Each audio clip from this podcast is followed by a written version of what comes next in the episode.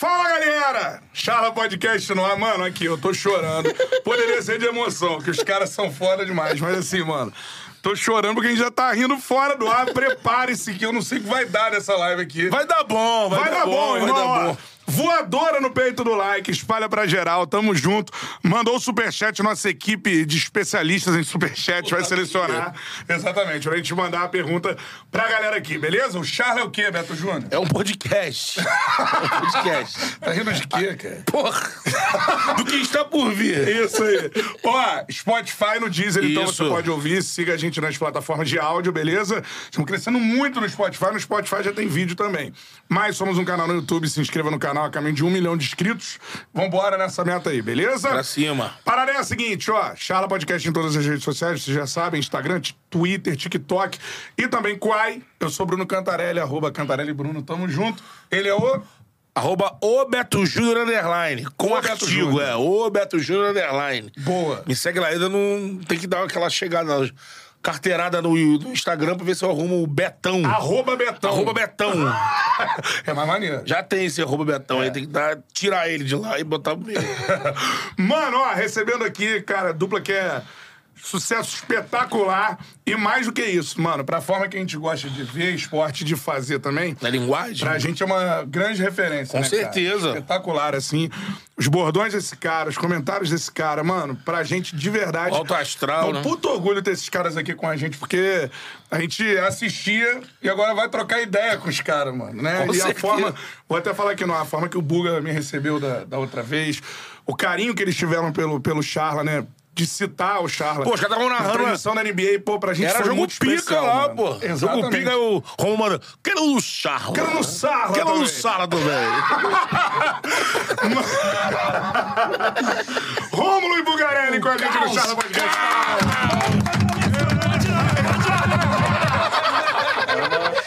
Não, ele, ele tinha combinado eu vou bater na mesa, então eu vou falar com uma coisa que eu adoro. Fala, tropa! Cara, o que eu já vi de Fala, tropa! Cadê a forneria? Cadê a forneria? Charla 10. A batida de mesa honrou o seu estilo? Pô, sensacional. Obrigado, cara. Não sei. Caiu o logo. gravaram aí. Caiu tudo aqui. mas tá Você consegue botar aí? Show de bola. Pô, galera, de verdade, obrigado pelo que vocês fizeram no Charla. Eu nunca recebi tanta mensagem na minha vida. Igual o jeito que vocês falaram do Charla no ar lá na NBA. Pô, foi fera demais, mano. Muito obrigado. Mó sonho pra gente receber vocês aqui. Foi nos playoffs, eu acho, né? É. Acho que foi até num jogo do Golden State com o Lakers, Lakers, né? é. Que é uma, é uma audiência bem grande. As maiores audiências do Prime, Golden Boa. State Lakers. Então, aí Cara, eu falei pra você, é, é, o prazer é nosso aqui também, porque, meu, eu, eu tenho assistido bastante vocês, os conteúdos. Cícero Melo, que é um cara que trabalhou muito tempo com a gente lá na ESPN, e eu vi muitos dos cortes do Cícero. Depois eu vi o Rob Porto, que trabalha com a gente lá no Prime, e ver as histórias. Eu, eu particularmente, trabalhei, eu falei, até falei pra você, eu trabalhei com o pai do Rob. Roberto, Roberto Porto. O Roberto Porto na ESPN, depois ele, quando ele foi comentar o Botafogo na Série B, eu coordenava as transmissões na TV Record e eu trabalhei com o pai. E depois, meu, fui trabalhar agora, recente, com o Rob, né? Quando Ah. teve o projeto da NBA Brasil, justamente no, no- na pandemia, a gente começou a trabalhar junto e eu fui conhecer o Portland, o, o, o Portland, meu time. O Rob, pessoalmente, faz uns dois anos, cara. E eu não conhecia. Pô, então, pra mim, foi muito, caramba. foi muito emocionante, né? E, e de, de conhecer o Rob pessoalmente, depois de ter trabalhado com o pai dele, saber a história que tem o Rob também, porque o Rob, muito tempo nos Estados Unidos narrando esportes americanos que a gente acompanha, imagino que vocês também. Então foi, foi muito legal. E eu vi o episódio dele, cara, emocionante. Saber que ele casou com a camisa, com a roupa do Botafogo. Isso. E, e ele, e ele falando do Botafogo é, um- é uma coisa que liga, né? O, o- o pai e a criança.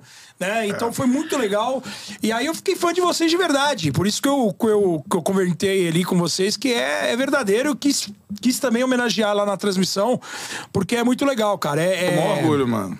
vocês dois vocês passam essa, essa energia, esse, essa paixão pelo jornalismo, pelo, pela informação. Legal. Parabéns aí, tamo junto. Pô, mó E a gente é muito né? fã de vocês também. cena pros caras, chega agora. Agora é, agora é o caos e a voadora no peito. Agora, vocês aterrissaram no Brasil segunda já, né? Segunda-feira. Mano, como é que foi essa experiência lá, cara? Que loucura, assim. É a primeira vez que a gente foi em Las Vegas, né? Então. a primeira vez que vocês dois foram na vida, assim, em Las Vegas. Sim. Las sim. Vegas, sim. Então ficou tudo lá, né? Ficou. Ficou to- O que acontece em Vegas fica em Vegas, né? É a cidade bem louca, É, eu me né? Uma bastante. Já o figuras nem excêntricas, tanto, né? figuras bizarras. É uma cidade É. completamente alucinada. Que vive do jogo, né? Então, é, tudo é jogo lá. O hotel que a gente estava um hotel cassino também. Então, o cassino ficava no, no mesmo andar do lobby. 24 e é um horas. monte de uh, máquina caça-níquel, é, croupier pra tudo que é lado, mesas, né? E qualquer hora, né? Você pode estar Seis lá da manhã, uma da manhã, cara, seis da manhã, bombando, dez da uma noite. da manhã, E é gente bombando. velhinho, velhinha. Então, é uma cidade única. Eu, eu realmente eu fiquei impressionado pela, pelo estilo excêntrico de Vegas. Tava rolando um festival de rodeio também, tinha até brasileiro competindo. E muita gente de chapelão, né? O Sim. pessoal texano. Então tinha, tinha os Cenário turistas filme, né? tradicionais. Total, total. Tinha os turistas por conta da NBA, do Tournament, né? De quinta-feira pra o final de semana todo ali. Tá rolando na esfera lá, aquele grande, é, aquela grande esfera em É, Las Vegas, é, os shows do YouTube, então do U2. tá chamando muita atenção. Você vê gente do mundo inteiro indo pra lá. A cidade tem uma iluminação muito forte, então tem hora que você não sabe exatamente que hora é. Né? Tem locais da cidade que você acha que é tá 10 da manhã, e na verdade é 11 da noite, entendeu? Então Ah, uma coisa meio claridade é, absurda. a claridade Cara. muito grande, é um, é um visual muito é, excêntrico, muitas cores, é uma coisa única mesmo. É diferente mesmo. Curtiu uma pool party? Não chegamos a tanto. Chega esse nível. Você, você gosta de uma pool party? Gosto. Eu de bermudinha florida, assim. Sunga branca, não. Sunga vermelha, rubro-negra. Cristian Maride, é. Um copão assim colorido que eles ficam com a canudo. Cara, a gente não teve nem tempo, mas o... Imagina, né? Narra jogo. Cara, mas é muito ginásio louco. narra jogo. É muito louco porque assim, é... é, é- Eu não falei isso, a gente foi pra narrar jogo. Eu fiquei falando da cidade. Mas... É, o jogo horário, era um detalhe, né? Fuso horário de 5 horas pra trás eu nunca tinha ido. É. Eu tinha ido, por exemplo, à Copa do Mundo de 98 pra França. Sim. Eu fui 5 horas pra frente. E Isso, aí, isso aí. cara, agora 5 horas pra trás é aquilo. Por exemplo, a rodada decisiva. Né? O, o dia que o Santos caiu, o Palmeiras campeão. Cara, era 6 da tarde. Acabou a rodada do brasileiro, 6 da tarde. Isso. Fomos pro hotel, tomou uma. E foi o dia que a gente chegou em Las Vegas. Porque é tudo muito rápido. A gente chega quarta pra voltar segunda. É. Né? Domingo, porque passamos o domingo inteiro viajando. Já foi uma chegada meio turbulenta, né? Porque quando a gente chegou, tava tendo aquela questão, teve um tiroteio Ah, é na verdade, Universidade de vocês Nevada. souberam? Né? Caraca, Não esses mano. casos terríveis, tem muitos Sim, Estados Unidos, infelizmente já teve tem, no né? Brasil também, né? E a gente chegou lá e acho que se o voo fosse uns 40 minutos atrasado, a gente teria que ter pousado em outra cidade, porque o aeroporto foi fechado, ruas foram fechadas. Então a gente chegou no hotel com essa informação de que estava tendo. Chegou no hotel, mas não podia sair do hotel. tiroteio na universidade. as ruas estavam fechadas. A sorte que o ginásio era do lado do hotel. Então é uma coisa assim, um deslocamento a pé de cinco minutos. Mas aí Atravessar a chegou com essa turbulência, né? Mas depois a, a- a polícia liberou todos os acessos, tudo. Caramba, mano. Os, há cinco horas pra trás é uma loucura, porque quando eram seis da tarde, o, a rodada brasileira tinha terminado. É, é. Aí, Agora, perguntar louco. pra vocês como é que é, mano, essa experiência que eu, cara, não tenho nem noção, assim. Transmitir um jogo da NBA lá, cara, assim. Isso é. Ah, a estrutura é muito boa, né? Da, de ginásio é muito boa. ter Isso não tem problema nenhum. Claro Tudo que funciona. a imprensa estrangeira não tem o glamour da imprensa americana, né? da, na- Ah. da transmissão nacional dos Estados Unidos, lá da ABC, Na quadra. da Os TNT, na quadra. da ESPN, lá é ao lado da quadra. Não, não dentro da quadra, senão vem um cara Exatamente. né, uma- Agora, a imprensa estrangeira geralmente fica na parte mais no alto, do ginásio, né? Então não tem essa coisa tão intimista da narração. Mas é, cada ginásio tem uma estrutura muito boa, né? Sempre é um ginásio moderno, então é ótimo fazer. Mas depende de cada ginásio, a distância que você vai ter ah, da quadra. Também, quando são finais, é muito lado a lado, aquele estilo meio reserva um espaço e aí tem o italiano na sua frente, tem o chinês do Copa lado, do tem o sérvio. assim. É. Exato. Quando é finais de conferência, que é uma coisa que tem menos é, imprensa estrangeira, aí a gente tem a possibilidade de ter uma cabine só nossa, né? A gente narrou também a abertura de temporada esse ano no Prime Video, que foi em Denver, entrega de anéis do Denver. Tinha uma cabine bonita lá. Muito grande. Em Boston também, no final de conferência Ah, também. estrutura, assim Miami era mesmo. quase uma sala, né? Que a gente fez. Exato. E agora em Vegas também era uma cabine inteira pra gente. Então, foi muito bom. Então, depende de cada ginásio, mas geralmente o nível é alto. Toma O ginásio de Vegas é novo, né? É, vai lá.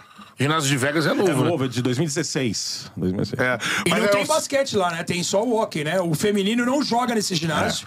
E existe a, Que é a possibilidade real de até 2025 ter uma, uma franquia de, franquia. de Agora expansão tem, porque ó, pra o Vegas. futebol americano agora já tem, que é os Raiders, Isso. né? É, se mudou pra lá. né? Hockey também tem. Já foi o campeão. beisebol, em breve vai ter também. Um time que é de Oakland vai pra, pra Vegas. Então é mais do que natural que a próxima vez que tem uma expansão da NBA, uma cidade seja Vegas. É, e vai fechar aí os quatro, né? Porque nos anos 80 era só luta do Mike Tyson, luta de boxe, era tudo. Era num cassino em Vegas. Sim. Agora a cidade tá tomando conta também de cada É, o grande UFC é liga. maior É, forte lá é, o UFC, né? Que é, murchou, é é gigante. murchou aqui no Brasil, mas lá continua. enorme, Eles né? estão pra anunciar agora uma. Um mega evento, Charles vai lutar a revanche, volta do McGregor e vai ser lá em Vegas, né? É, tudo, tudo Não, em Las A- Vegas. tem o Apex, né? Que, ele, que é o- a estrutura de treinamento dos caras, que é menorzinho, que eles fizeram uma, uma estrutura por conta da pandemia. É, lembra que tinham umas, umas lutas sem, sem público? Uhum, sem público, é. Ainda continua. Tanto que naquele final de semana que a gente tava lá, rolou no Uhum. Apex. Esse final de semana agora tem o Pantoja, o brasileiro, lutando lá Sim. no ginásio. Então, assim, quando você chega no ginásio, tem uma parede assim com uma baita estrutura UFC, assim, onde que é justamente a, a, a, cabine que, que comanda todas as, as imagens do ginásio. Porque o UFC ainda é o carro-chefe desse ginásio aí, junto com o hockey. Em breve a NBA lá. E o Lebron sinalizou, né? É, que vai ter o Lebron franquia, sinalizou que ele quer dele. ser o dono da franquia em Vegas. Entendeu? Então, Agora, esse McGregor é complicado. Eu, não, É. eu não acompanho muito o MMA, não. Mas, por exemplo, eu tava nos sinais em Miami. Ele socou no- numa um mesma mascote. noite, no intervalo, ele foi fazer uma propaganda de um produto dele. Ele deu um soco no mascote, o mascote caiu e realmente machucou. O cara machucou. Ele deu um Ele deu soco. soco de verdade. De verdade, mesmo. no nocaute do. McGregor é no, no mascote do, do Miami. Bernie. Do Bernie, né? Que é um mascote peludo. Ele gosta de mascotes eu gosto de peludos. mascotes peludos. Mascotes E na peludos. mesma noite que ele fez isso, dias depois ele foi anunciado que ele foi acusado também de assédio sexual no ginásio. Caralho. Completamente Então, ele fez aquela confusão. Com- maluco e fora da lei, né? Ele Então- fez uma confusão bizarra com o Nur Nurmagomedov. Do Magomedov. Que ele foi atrás, a gangue dele, os caras foram se pesar pra lutar no final de semana. E quando tu vê, tá o grupo de um outro jogando lixeira no ônibus, uma cagada homérica. Ele nem acompanha o Depois salão, apanhou né? bastante, né? Qual que é a câmera aqui? Ô, McGregor, seu safado! Vagabundo! Um beijo. Tava na Irlanda lá. Acho que não acompanha. Não, porque Eu tô isso errado. José é. Aldo. Eu sou brincadeira. Nocauteou o. José Aldo é fã de basquete. é chapa, nosso né? chapa, É nosso chapa. É, né? Fã- Mas ele foi de basquete, assistiu o Flamengo no. NBB e tal. E aí um, dia teve o Flamengo e Galo. Conta essa que é boa É da, da, da Supercopa, que o Galo ganhou nos pênaltis. né? Eu ia narrar com o Bulga aqui um All-Star Game em São Paulo à noite. E o Zé Aldo participou do nosso pré-jogo. Isso que ano passado, né? É, em 22. e ele né? na televisão, ele na casa dele, né? Ele não tava em loco. Ele e e a gente aqui em São Paulo. Então eu fi- eu fiz questão de confirmar. Você tá no Rio, né? Tá no Rio? Tá no Rio? Aí antes do intervalo eu falei, ô Zé Aldo, então hoje, né, deu, deu galo no- contra o Mengão. Então, Zé Aldo, chupa, Zé Aldo! Tchau! Aí, tchau, foi embora. Não deu, não deu tempo nem de mandar um abraço. Já foi pro intervalo e tchau. Né? Mas garantiu que ele tava no Rio, né? Não aparecendo Aí daqui a ali. pouco Mas depois, batem na porta, um cara, você acha que é o Zé Aldo, Zé eu tranco o cara lá Mas depois fora. eu tá? encontrei com ele no, no Rio, um mês depois, no, no Jogo das Estrelas do NBB, né? E foi uma conversa legal. Recentemente fez uma, uma propaganda também Cara, demais, em Aldo. Sorocaba e também te encontrou. Figura muito simpática. Pô, sensacional. E vocês encontraram, além de pô, é, Zé Aldo e tal. Mano, primeiro o Rômulo, né? é, teve acesso, pô, os caras, mano. Você vai ser só jogador pra caramba, trocou ideia e tudo mais. E a semana, esse, Também. esse rapaz aqui chorando bastante no Instagram. Vamos mal, né? Uma tradição. Buga se emociona nessas conquistas. Porque são conquistas, Hoje né? ele Não vai 30 ter aqui anos, nesse né, programa, vai ter também, certamente. Depende Basta do você- assunto. É, depende do assunto. É, chorar de rir certamente. Cara, mas é isso. É, é 30 anos de, Conta a de história, como é que né? foi, e daqui a pouco o Rômulo vai falar também da, da galera que a gente Cara, o, encontrou. o que foi foi o seguinte, o, é, por ser um evento em Vegas, a NBA ela tratou como se fosse uma final, um All-Star Game, assim, Sim. um jogo especial. Aham. Então, no jogo das estrelas, no All-Star, normalmente é um final de semana que você tem ex-jogadores, você tem personalidades. Eu lembro do meu primeiro All-Star em 98, por exemplo, quando eu fui é, de férias mais credenciado. Foi a primeira vez que o Mike Tyson e o Evander Holyfield se, se viram depois da mordida na orelha. Então, assim, você vê, tromba com os caras assim, né? Não, somente as, as personalidades que gostam de basquete, Jack Nicholson, Spike Nichols e tal, mas caras de outros esportes. Nesse final de semana agora em Las Vegas, tava o Floyd Mayweather, a gente tava falando de boxe. Então, assim, Steph Graf, Steph Graf, André Agassi. Agassi. Você tinha outras personalidades de vários esportes, além de atrizes, atores, cantores, rappers, coisa e tal. E aí o, o- a NBA ela tratou muito disso em Las Vegas dessa vez, e, e aí os caras tinham falado que o Lamarcus Aldridge, que foi jogador muitos anos do Portland, que é o time que eu torço, teve dois problemas no coração sérios, um no começo da carreira em Portland, e depois o outro é, em Brooklyn, onde ele teve que antecipar a sua aposentadoria. E os caras falaram assim: ah, pô, o. o- Jogou em San Antônio. Joguei em San Antônio e falei assim: bom, o, o Aldridge vai estar lá à disposição da imprensa, a gente tá tentando fazer um, um bate-papo com ele. E, assim, eu fui pra comentar, o Romulo pra narrar e a Lana Ambrosio foi com a gente pra fazer as reportagens. Então, Sabe eu, não- muito, eu não Alana. tenho esse ego de, ah, vamos lá entrevistar o cara, vamos lá fazer tal coisa. Pô, cara, já, já é, é, adoro fazer, o, amo fazer o que eu faço e vou lá pra comentar os jogos e pra mim já, já tá maravilhoso. E de ver os caras assim de perto, de, de ter, acompanhar o- um aquecimento, uma coletiva, de perguntar pros caras ali. Mas ele não precisa ter isso aí. É, é, então eu falei assim, Alana, eu levei uma camisa do Aldridge que eu ganhei de um amigo meu, que é o Léo Bórcio. Ele me deu uma camisa do Aldridge de presente recente, coisa também coincidência. E eu falei, "Pô, o Aldridge vai estar lá, eu vou dar a camisa pra Alana, a Alana vai autografar com ele e tal, tá tudo certo. Só que na hora, eu falei assim, pô, se quiser, no final, se eu puder dar um abraço no cara, agradecer todos os serviços prestados pela carreira do cara, eu falo com ele no final. Mas a Alana vai lá e entrevista o cara sem problema. Só que a NBA ela é muito certinha, ela é toda organizada tal. Só pode uma pessoa por, por emissora. Por, quando você credencia, nesse momento, ó, o Bruno, não dá pra ir o Bruno e o Betão pelo Charla. Ou vai o Bruno ou vai o Betão pra entrevistar o Michael Jordan, por exemplo. Então, assim, foi, o, foi a nossa estrutura, o câmera, o Felipe Veloso. E aí a Lana, aí os caras falam assim: pô, meu, se é o Lamarcão, vai você, Buga. Vai ser legal, você vai aproveitar e falar com ele. Então você faz as perguntas e, e você conversa com o cara.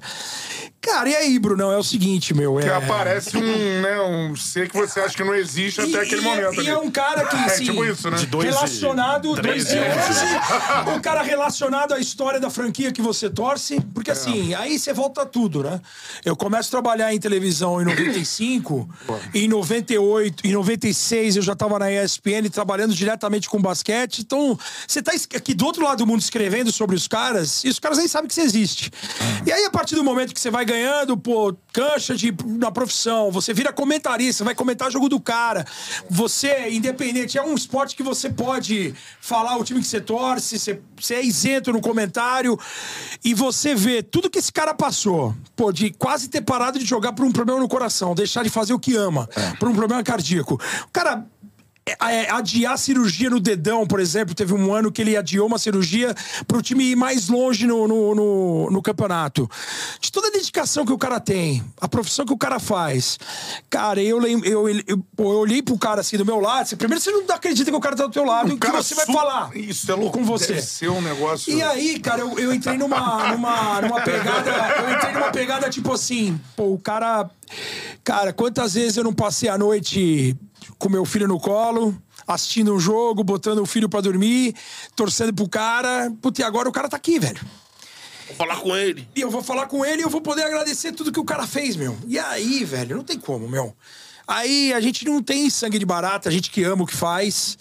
É um negócio que eu, eu confesso que eu tenho muitas dificuldades. Cara, eu, eu, eu choro em, em transmissão. Eu, eu chorei no ar, eu já tinha chorado no ar quando ele anunciou a aposentadoria. Né, num, num programa da ESPN, e os caras me botaram justamente pra falar, porque sabia que eu ia falar, porque é, é difícil. Sim. Você tem que parar- imagina amanhã, o Bruno Cantarelli tem que parar o Charla por conta de alguma coisa. Pra que cara, isso? Ah, não, Você entendeu?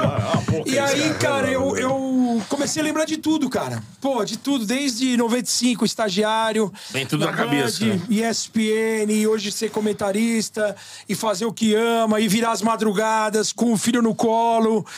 E, e poder falar pro cara, agradecer, cara. Porque às vezes a gente sente tanto isso por algumas pessoas e a gente não tem a oportunidade de agradecer. Eu acho que o mais legal Ele foi bem isso. maneiro, né? Cara, o. o Ficou meio o- assustado, o né? cara ficou assustado e emocionado.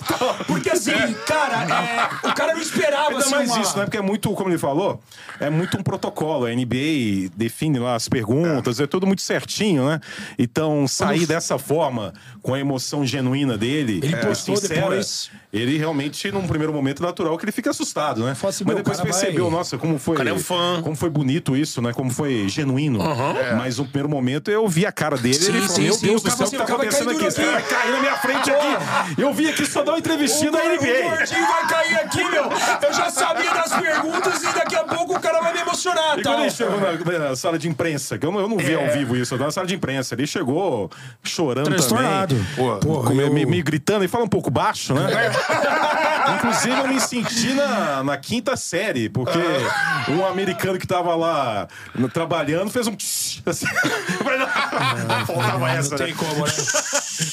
Só pode ser expulso. Pra, não, pra mim também, pra todo mundo, que todo mundo começou Porque a. todo mundo Ah, é, veio pra veio me com você, abraçar né? e veio conversar Porque ficou meio saber, assustado, porque né? ele chegou assim, você chegou meio que dramático, falando, não é um desejo isso pra ninguém. É, Parece que eu não sei porque, por que você falou é, isso. é- é- é muito intenso, sabe? É porque foi muito forte, Foi né? muito forte, assim, é um Então, negócio aí eu que- pensei, nossa senhora, o que aconteceu? Deu tudo errado? Aí falou, não, aí eu Aí pensei, o cara ah, me tá deu uma bom. camisa autografada, me abraçou e, e, e depois, a hora que o. é, é, Foi exatamente isso. A primeira reação dele foi de susto. É claro. A segunda foi do cara entrar na parada. Ele falou assim, cara, um, um garoto, garoto Mas eu sou que mais o velho que ele. O Lamarcão não tava entendendo nada. O cara, falou assim, pô, um cara no Brasil se emocionando de estar do meu lado pra um cara que já aposentou. É. E ele postou, na, na- depois me marcaram, falaram assim, pô, ele postou no Instagram, final de semana marcante em Las É, Vegas, e tem um vídeo de eu, eu e A com NBA ele. pediu o A vídeo, NBA então pediu gostaram um vídeo da- também. Caramba. Então, assim, foi um negócio Fugiu que... do, do padrão, comum, né? mas gostaram. Sim. Não, porque realmente o que ele falou é fato. É, é tudo muito certinho. Sim. É tudo muito padrão. É, fazer pergunta. O Lamarcus Aldridge e outros jogadores, eles são ah, ah, jogadores eh, embaixadores para grandes eventos. Exato. Então eles estão lá para falar bem da liga, que é maravilhosa realmente, mas nunca para falar de algo polêmico, para falar de alguma crítica, não. Estão É lá para apresentar o evento, é, aí pergunta alguma coisa especial da carreira, fala mais alguma coisinha e ponto final. Isso, é, uma conversa de cinco minutos. E olhe lá, entendeu? Umas três perguntas. Então, é muito protocolar. Então, quando sai disso, tem que ser algo realmente ah, que. E ele mostrou isso, né? Sincero e uma emoção genuína dele, É. para que esse pessoal que inicialmente imaginava algo protocolar. Abrir os olhos e falar: olha só, foi legal isso aqui. Legal, é. Saiu do que a gente imaginava, mas valeu a pena. Então, É ele valeu a pena. Então, ele não perdeu a credencial dele, não foi preso e seguiu trabalhando e comentou o jogo. Voltava, né? Só faltava se emocionar. Imagina, Cara, então, mas esse tudo bem, tira céu, você não valeu. Você não América faz do o jogo Sul. sábado, pô. Um Isso, vândalo veio da América do Sul, que é só perguntar isso e ponto final. O cara começa a chorar, sai daqui, pega a credencial, vai embora. Tchau. Não aconteceu isso. Você se emocionou, você se emocionou no playoff, né, foi ar, né? cena maneiraça. Cara, no, play, no, no playoff, que, porque assim, né, cara? É, E na é, de conferência também chorou. É, também. eu vi, eu vi. 17, Mas é assim, porque ele tava há muitos anos no. Né, tava assim. 17 anos eu tive a, pra ter a primeira oportunidade como comentarista. Uhum. Cara, vocês são jovens, né? Eu tenho 52 anos. Eu entrei Vocês na são jovens? transmissão. Eu fiz 40 esse ano, né? Sim. Ah, Eita, jovem ainda, jovem ainda. 95, eu comecei a trabalhar em televisão. Quando chegou em. em- eu fui pra All-Star em 98, mas como editor-chefe do Por Dentro do Basquete, 2001, 2002, fui Mundial de Indianápolis. Eu fui pra Copa de 98, eu fui pro, pro, pro West Open quando caem as Torres Gêmeas. Eu volto dia 11 de setembro de 2001. então eu tenho caramba. várias histórias ligadas a- ao esporte. Mas como comentarista, que é a minha profissão hoje, eu nunca tinha tido a oportunidade de comentar em loco um jogo de basquete. Pô. E essa oportunidade, ela aconteceu. Primeiro, para ser comentarista, ela demorou 17 anos, foi só em 2012 que eu tive a oportunidade do Sports Plus, que era um canal da Sky, que transmitia futebol espanhol e transmitia NBA e alguns torneios de tênis. E depois indo em loco em 2022 agora com a 23. 23 com a, com a minha ida pro Prime Video. Então assim, primeiro, eram 20 anos que eu não ia para os Estados Unidos participar em loco de um evento e era a primeira vez que eu ia como comentarista. Então, Mas assim, isso é loucura, a né? primeira vez que você chega num ginásio, que você vai comentar, que você Boston, vai olhar em que- Boston. Que, tem um, um local de muita tradição. É. Um ginásio muito bonito. Pô, 17 Boston títulos, as camisas então, aposentadas, é é muita o time que mais. pra contar. Exatamente. Não Não era uma Cara, que a hora que você nada. olha ali e o cara fala: o que, que você tá sentindo de você olhar pra quadra? E fala assim, pô, que você vai realizar o teu sonho hoje, você vai narrar. Você é Pô, narrador e vai tá narrar no no, maior palco, você vai narrar uma Copa do Mundo em Eu loco. vou chorar também. De comentar a Copa em loco, eu vou chorar também. É isso. E aí você fala cada um assim. tem seu tipo de emoção. Não tem como. Eu admito pra você que eu não, não choro pra, com isso. Sério. Romo? Pra isso, não. Não. É. Fico ah, ah, muito honrado de ter a oportunidade. Aliás, muito obrigado à Amazon pelo Não, mas- investimento maravilhoso. sim. mas, mas, mas ficou emocionado quando mandou Boston, mensagem pro pai. Miami, Denver. É, Denver de novo, Las Vegas, então investimento da Amazon no Prime Video, Sim. pro NBA, e a Copa do Brasil também, Sem vai aumentar cada vez mais. Então, talvez eu me emocione Não, com mas a você Amazon. se emocionou. o. Se você... mas, Obrigado, Amazon. mas ele se emocionou com um e-mail do pai. Quer entregar alguma coisa minha aqui, né? Pai não, meu pai não manda e-mail, não é minha mãe que mandou. Mandava. Sua mãe que mandou? Ah, sim. Na pr- a primeira vez que eu fiz o final em loco, é, meus pais nem usavam WhatsApp. Então, eu, lá em- eu acho que eu tava em Cleveland. Então, ah, narrando pela ESPN na época ainda, em 18. Então foi emocionante. Mas eu não tenho essa, essa coisa explosiva de, de choro, eu não tenho. Mas cada aí, um meu. tem o seu. Eu, eu- jeito. inclusive, foi o que eu falei pra ele lá, depois disso tudo, ainda na sala de imprensa. Talvez você não lembre, mas eu falei Lembro. isso pra você, que eu, eu respeito a reação de cada um. E a reação dele é essa e é sincera. Então, É. tá valendo tudo nesse certeza. sentido. Isso Mas aí. é cada um é cada um. É, é, o tipo de emoção, o tipo de sentimento depende de cada pessoa. O ser humano é muito complexo. Eu acho que a gente tá numa fase com muita rede social, com muito podcast, que muitas vezes a gente acaba tentando fazer uma avaliação mais simplista das coisas e menos profunda. E o ser humano é muito complexo. Olha como eu tô fazendo aqui. Pô, você fez uma... Uma tese. né? Eu tô aqui no canal Futura. Aqui. Mas, assim, não é porque você não chorou que você não estava emocionado. né? Exatamente, a emoção é muito grande. Talvez porque num trabalho desse, eu coloco tanto na minha cabeça que eu tenho que honrar essa oportunidade que Fica eu tô tão tendo. focado, né? Não que eu não fico nervoso, mas eu fico muito concentrado, Concentrado, em fazer o negócio da melhor forma possível. Ah. Então, a partir desse momento, eu acabo não tendo esse- esses Pode crer. instantes assim de explosão, entendeu? Uhum. Mas quando comecei a narrar a NBA em loco, o que eu lembrava mais assim, me remetia à infância, quando eu comecei a ver os ex-jogadores, que- os jogadores que eu acompanhava nos anos 90, agora como analistas, eu vi os caras lá, falava, olha que coisa impressionante. Aí eu ficava meio que devagando, mas não naquele momento, depois. É, É, como é. era louco essa história de eu acompanhar a NBA, por exemplo, no início dos anos 90, ver esses jogadores e nem imaginar, nem nenhuma suposição de que, sei lá, 20, 25 anos depois eu estaria trabalhando com isso e estando perto desse pessoal. Barkley tá É uma ali, coisa é o Barkley, o Shaq, Shaquille O'Neal, é. o Isaiah Thomas, que é do. Não, e às vezes o cara tá no mesmo ginásio, mas você já fala assim, É cara, não, eu meu, tenho a minha emoção, mas é uma emoção diferente. Mais é, interna mesmo. É. Eu não exponho tanto isso. Mas eu acho que é muito função disso, porque quando eu tô lá, eu, eu, eu me preocupo muito com isso. Não que, não que ele não se preocupe, mas é, é estilo diferente. As pessoas são diferentes. Você, você expõe, Romulo, e aí já vou entrar nesse assunto aí, que, expõe a sua emoção nos seus bordões, mano. É na narração mesmo. né?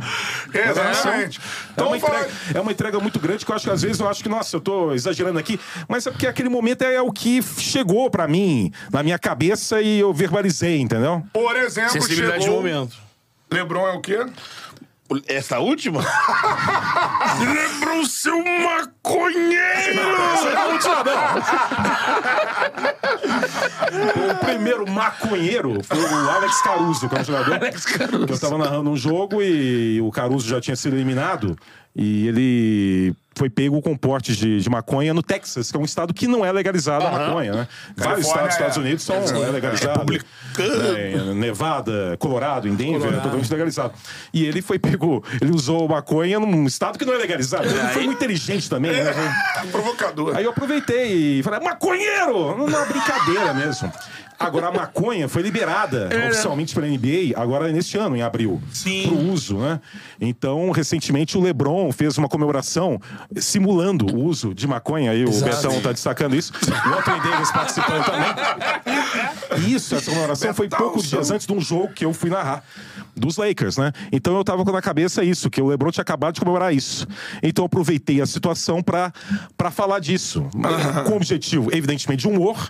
E resultou nisso, porque a minha transmissão. Pô, do cacete, eu confesso pra vocês que é, o meu principal é eu tenho busco muita informação, mas eu busco muito humor também. Sim. Pô, É, é uma marca que eu tento sempre, não é sempre eu vou conseguir, porque o humor não é tão fácil assim. É. porque tem que ser uma coisa mais espontânea, tem que Isso ser aí. criativa, tem que surpreender. Começa a te cobrar esse humor. Não, não existe É, isso. não existe. Não, eu- eu- a base é a informação na transmissão, eu saber o que tá acontecendo e tudo mais. Então, o maconheiro foi aí. Então, do Lebron. Maconheiro! É basicamente pra fazer humor, pra fazer diferente. Mas- pra mas é coisa. Não, mas, por que- exemplo, eu já, já vou emendar no. Porque a galera. Pô, esse é, pra mim, é o melhor bordão Não, maconheiro? todos Não. no Brasil, não. Só baita maconheiro, então, é. Na dupla, não é bem Você ele. Não é bem ele. Vamos- Vamos deixar bem assim, não é você- bem ele. Maconheiros! Por isso que ele bate a mesa daquele jeito. Agora entendi. Entendeu? Mas é o outro que. Cara, esse é, É o o melhor Neila. bordão do Brasil. Neila Torraca! Não, e a explicação que ele Faz vai muito é melhor. sentido, né? Que virou, virou um bordão pra momentos de, tipo, enterrada, cravada. Mas va- é, eu uso com muito rigor, não é tantas vezes que eu já usei, porque realmente é uma coisa meio nonsense, mas que tem a justificativa toda. Que eu já falei em Já, outros, né, mas já, é sempre é. bom ter a oportunidade de falar. Pô. Foi no período ainda de, de ESPN. não, tem um comentarista que até hoje tá lá, que é o Eduardo Agra, e ele tava com a mania na época de repetir a última palavra que eu falava. Sim. Falou, Cantarelli, tudo bem com você? Você. Você- Tava repetindo. Isso me lembrou, não sei se vocês acompanharam. Sim, sim. O Barbosa da TV Pirata, Barbosa, interpretado Barbosa. pelo Nila Torraca. Nila Torraca. E era um grande Barbosa. programa. Eu, eu era criança, mas depois vi muito em reprise, né? E o O Barbosa tinha Torraca é isso. figura foda. É um ator fantástico. É um ator extraordinário. Eu já era fã dele antes, né? E o Barbosa era esse personagem que, inclusive, tinha um quadro do TV Pirata que era um, fazia uma paródia do Jô. E era É. ele entrevistando. Imagina o Barbosa entrevistando alguém, né? Só repetindo. Não tinha diálogo. Então eu falei no ar com, com o Eduardo Agra, no ar mesmo. Você tá parecendo o Barbosa. E o jogo rolando, né? Ele olhou pra mim, também com o jogo rolando, microfone ligado, tudo ligado. Mas quem, quem, que, é, quem que é Barbosa? Uma Barbosa lá da, da TV Pirata. E ele ainda não, não tinha captado. Enquanto esse diálogo acontecia, o jogo tava, era o Milwaukee Bucks, acho contra Detroit, enfim. O cara veio pra. Enquanto esse diálogo acontecia, teve um desarme de bola e um contra-ataque. Então, quando eu fui falar. O, o Barbosa, TV Pirata, quando eu fui emendar o nome do ator, o Yannis Antetokounmpo, que é um grego, destaque, Sim. partiu em contra-gol pra enterrada. Então, quando eu fui falar Neila Torraca, foi o momento que o Yannis estava avançando e subindo. Então, eu narrei a enterrada dele enquanto falava o Barbosa, o Neila Torraca! Decidiu na hora, entendeu? Aí o pessoal na época lá usou na- no, no Twitter, tudo lá. É, e- E aí eu pensei, ó, agora quando tiver uma, uma jogada assim de uma enterrada mais forte, eu vou aleatoriamente, eu vou falar Neila Torraca. Pô, palmas pro Romulo. O teu Nila Torraca E aí? é o Maranhão do, do Galvão. São Luís do Maranhão! Exatamente. E aí tem um diretor de teatro no Rio, que é fã de NBA, é fã do Golden State até, que é o Marcos Alvise, Olha só. que ele, ele deu aula de teatro pra filha de quem? Cícero Melo. Cícero Melo. O meu tá sempre presente. Ele sempre Aí aparece no o chat. Cícero Melo passou o meu contato pro Alvise, que tava acompanhando, tava vendo tudo, né? E o Alvise é muito amigo do Neila Torraca. E ele contou a história pro Neila? Torraca. Aí durante as finais de 19 da NBA, que foi entre Toronto e Golden State, que eu fiz lá em loco, o, antes do jogo, o Neila Torraca gravou um vídeo pra mim, mandando um abraço, agradecendo pela, pela lembrança. Eu gosto. É, adorou. gostava. Mano, gostava da novela Crave a Rosa, que era o Cornélio. Cornélio. Cornélio. Vamp. Vamp, pô. É, o Vlad. Não, ele é o Vlad, então é um ator fantástico. Então, Sim. a partir Aí daí surgiu essa história. detesto. É. Demais. Então, a partir do Alvise, teve esse contato direto também. Caramba. Ele não acompanha NBA, mas o Alvise acompanha. E foi uma história Caraca, com uma origem bem, bem nonsense mesmo. Tem uma nova, pô. Nova. Pra mim é nova. Galo! Ah, Frida Kahlo, Frida, Frida Kahlo é, É um grande o- artista e, e lembra o Anthony Davis. Isso, né? a monocelha, né? Monocelha, é idêntica. Paulinho me contou. é, Ele tá com a nova da Frida Então, quando Kahlo. o Anthony Davis tá jogando muito, eu falo, Frida Kahlo selvagem. que eu faço uma união insólita. Acho que, então, eu busco humor também de coisas, de combinações que Frida são Kahlo totalmente selvagem. inesperadas. Quando, quando você imaginaria alguém citar num jogo Frida Kahlo e ao mesmo tempo unir com selvagem? Então, é um humor que eu busco, entendeu? Pô, o, o- você tem uma coisa que eu acho que é muito É foda. único. É, estilo É, único. E eu busco, e, e também nos últimos tempos, eu não vejo mais muito assim rede social. Eu só tenho o Instagram, Mendonca Romulo, que eu inclusive ganho muito com publicidade nele, então faço questão Arroba de. Mendonca Romulo. Nem pedi, nem pedi autorização, nem pedi autorização, Mendonca Romulo no Instagram. E o restante, rede social, eu não acompanho mais. Talvez no início da carreira acompanhe. Mas eu decidi que eu quero fazer do meu jeito. Se a pessoa gostou, que maravilha, fico muito feliz. Se ela achou exagerado, é o meu estilo. Se ela não gostou, também faz parte. A avaliação de trabalho de narrador é muito subjetivo. E é praticamente um esporte nacional, um esporte mundial, né? Odiar narrador. A pessoa. Mundial não, o avaliar. Ah, avaliar. Acompanhar. É, cala a então, boca, e- Galvão, e eu né? acho que se eu ficar muito olhando a reação das redes sociais, de quem vai falar de mim e tudo mais, isso vai interferir no meu trabalho, na forma, do, da forma que eu acredito que eu tenho que fazer. Então eu faço, eu deixo não a obra. direcionar, não eu deixo a obra. e aí, quem gostar, gostou. Quem não gostar, não gostou. Mas tenha certeza que eu nunca vou fazer nada que ah, gere ofensa, que fira o orgulho de alguém, ah, classes sociais, raciais. Eu nunca vou desrespeitar, mas eu vou fazer do meu jeitinho, entendeu? Aí, você, você falou explicando o, do maconheiro, que a notícia tinha saído. Você tem muito disso. Você fica tá ali ligado, aí você vê alguma coisa e já guarda aqui, aí acontece alguma coisa no jogo que Tem, por exemplo, cabe. na Copa do Brasil no Prime Video, Flamengo e Grêmio. Então. Eu, eu destinei a renda a Larissa Manoela. Isso é genial. Isso é genial. Eu pensei, vou fazer isso aqui. Aí o repórter falou a renda. de- O repórter tava no Maracanã, eu tava no estúdio aqui em São Paulo. Renda. O repórter, o Eu Rafael fico imaginando você assim, cara, tô vendo fantástico, sacou? A matéria toda, né? Falou, nossa, que coitado. Mas sabe o que no- penso?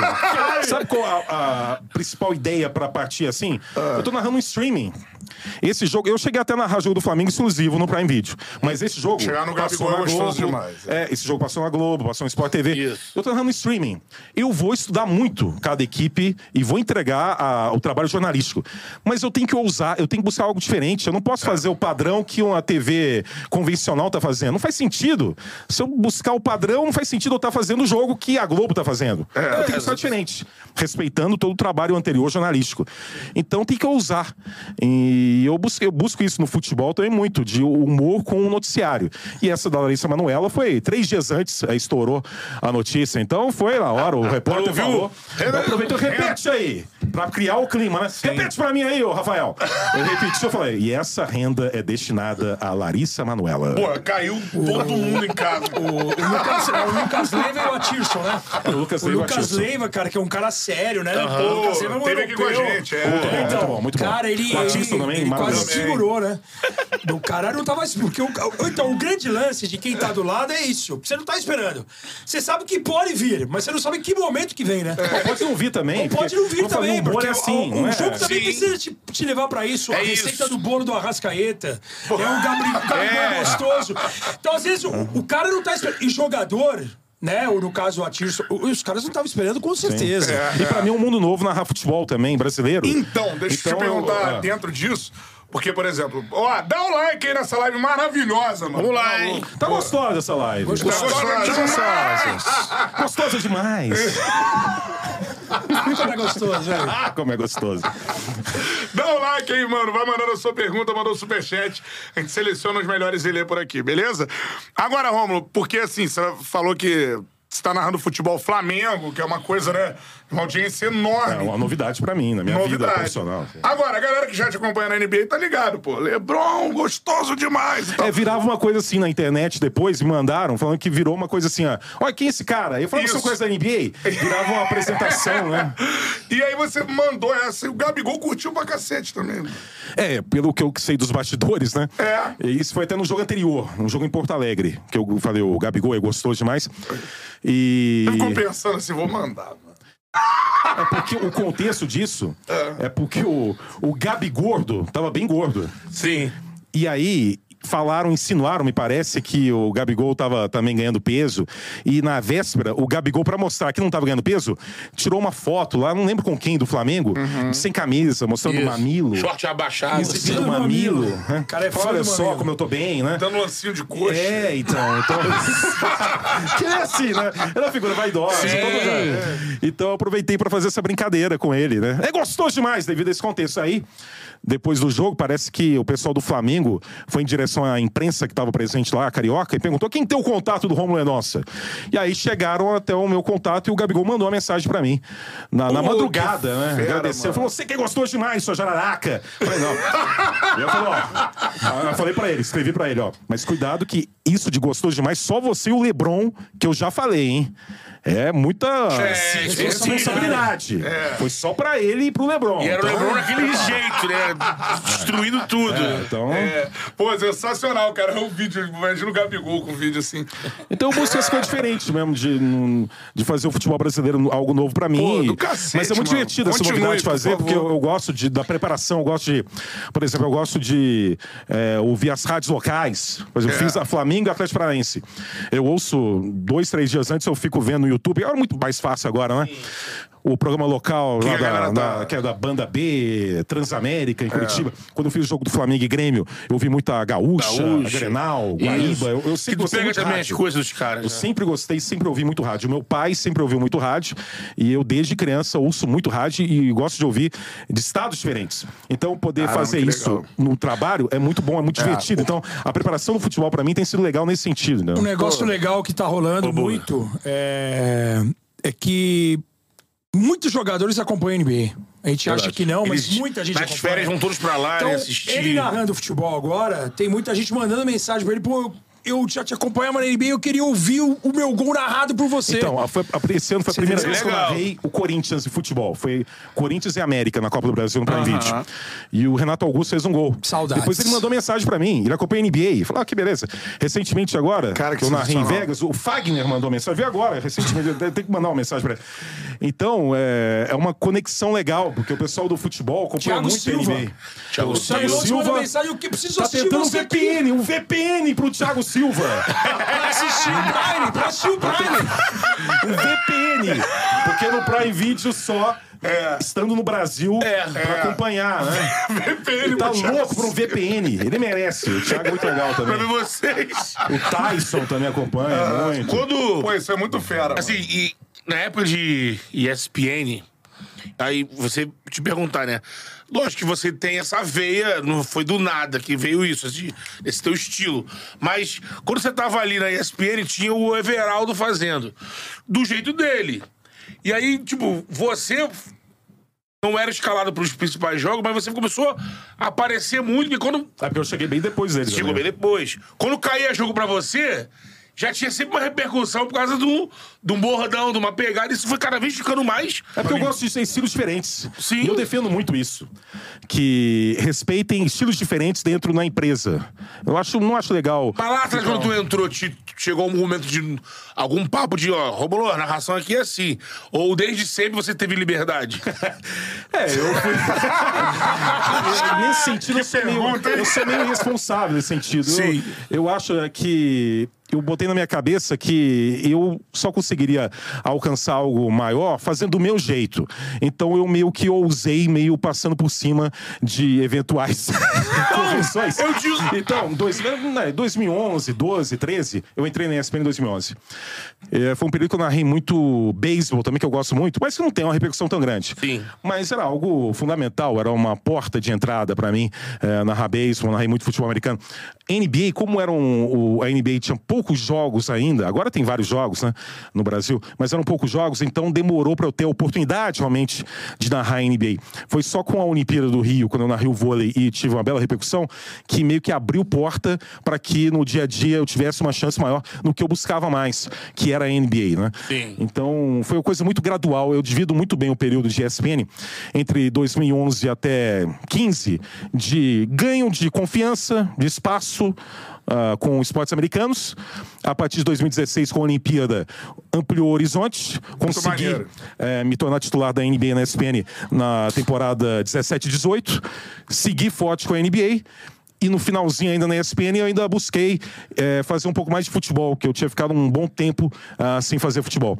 E quando veio o convite da, da Amazon no Prime Video para narrar no Prime Video, eles me ofereceram a NBA, ou seja, continuar fazendo o que eu tenho mais identificação, e me ofereceram um futebol nacional que eu não tinha tido oportunidade antes na ESPN de forma realmente relevante. Acredito eu por questão de estilo mesmo. Ah, acho que a, a ESPN no futebol tem um estilo mais clássico. Um estilo mais conservador. Então, eu não vou ficar contestando. É um respeito ao estilo da empresa. Então, eu encontrei no Prime Video a oportunidade de fazer o que eu queria fazer com o meu estilo no futebol também. E não apenas na NBA. Então, quando eu mudei da ESPN pro Prime Video, não foi só a questão financeira. A questão financeira também teve. É lógico. Tem gente que fala, ah, não, não. Foi para ganhar mais mesmo. Mas eu é nunca seria o único fator para uma mudança.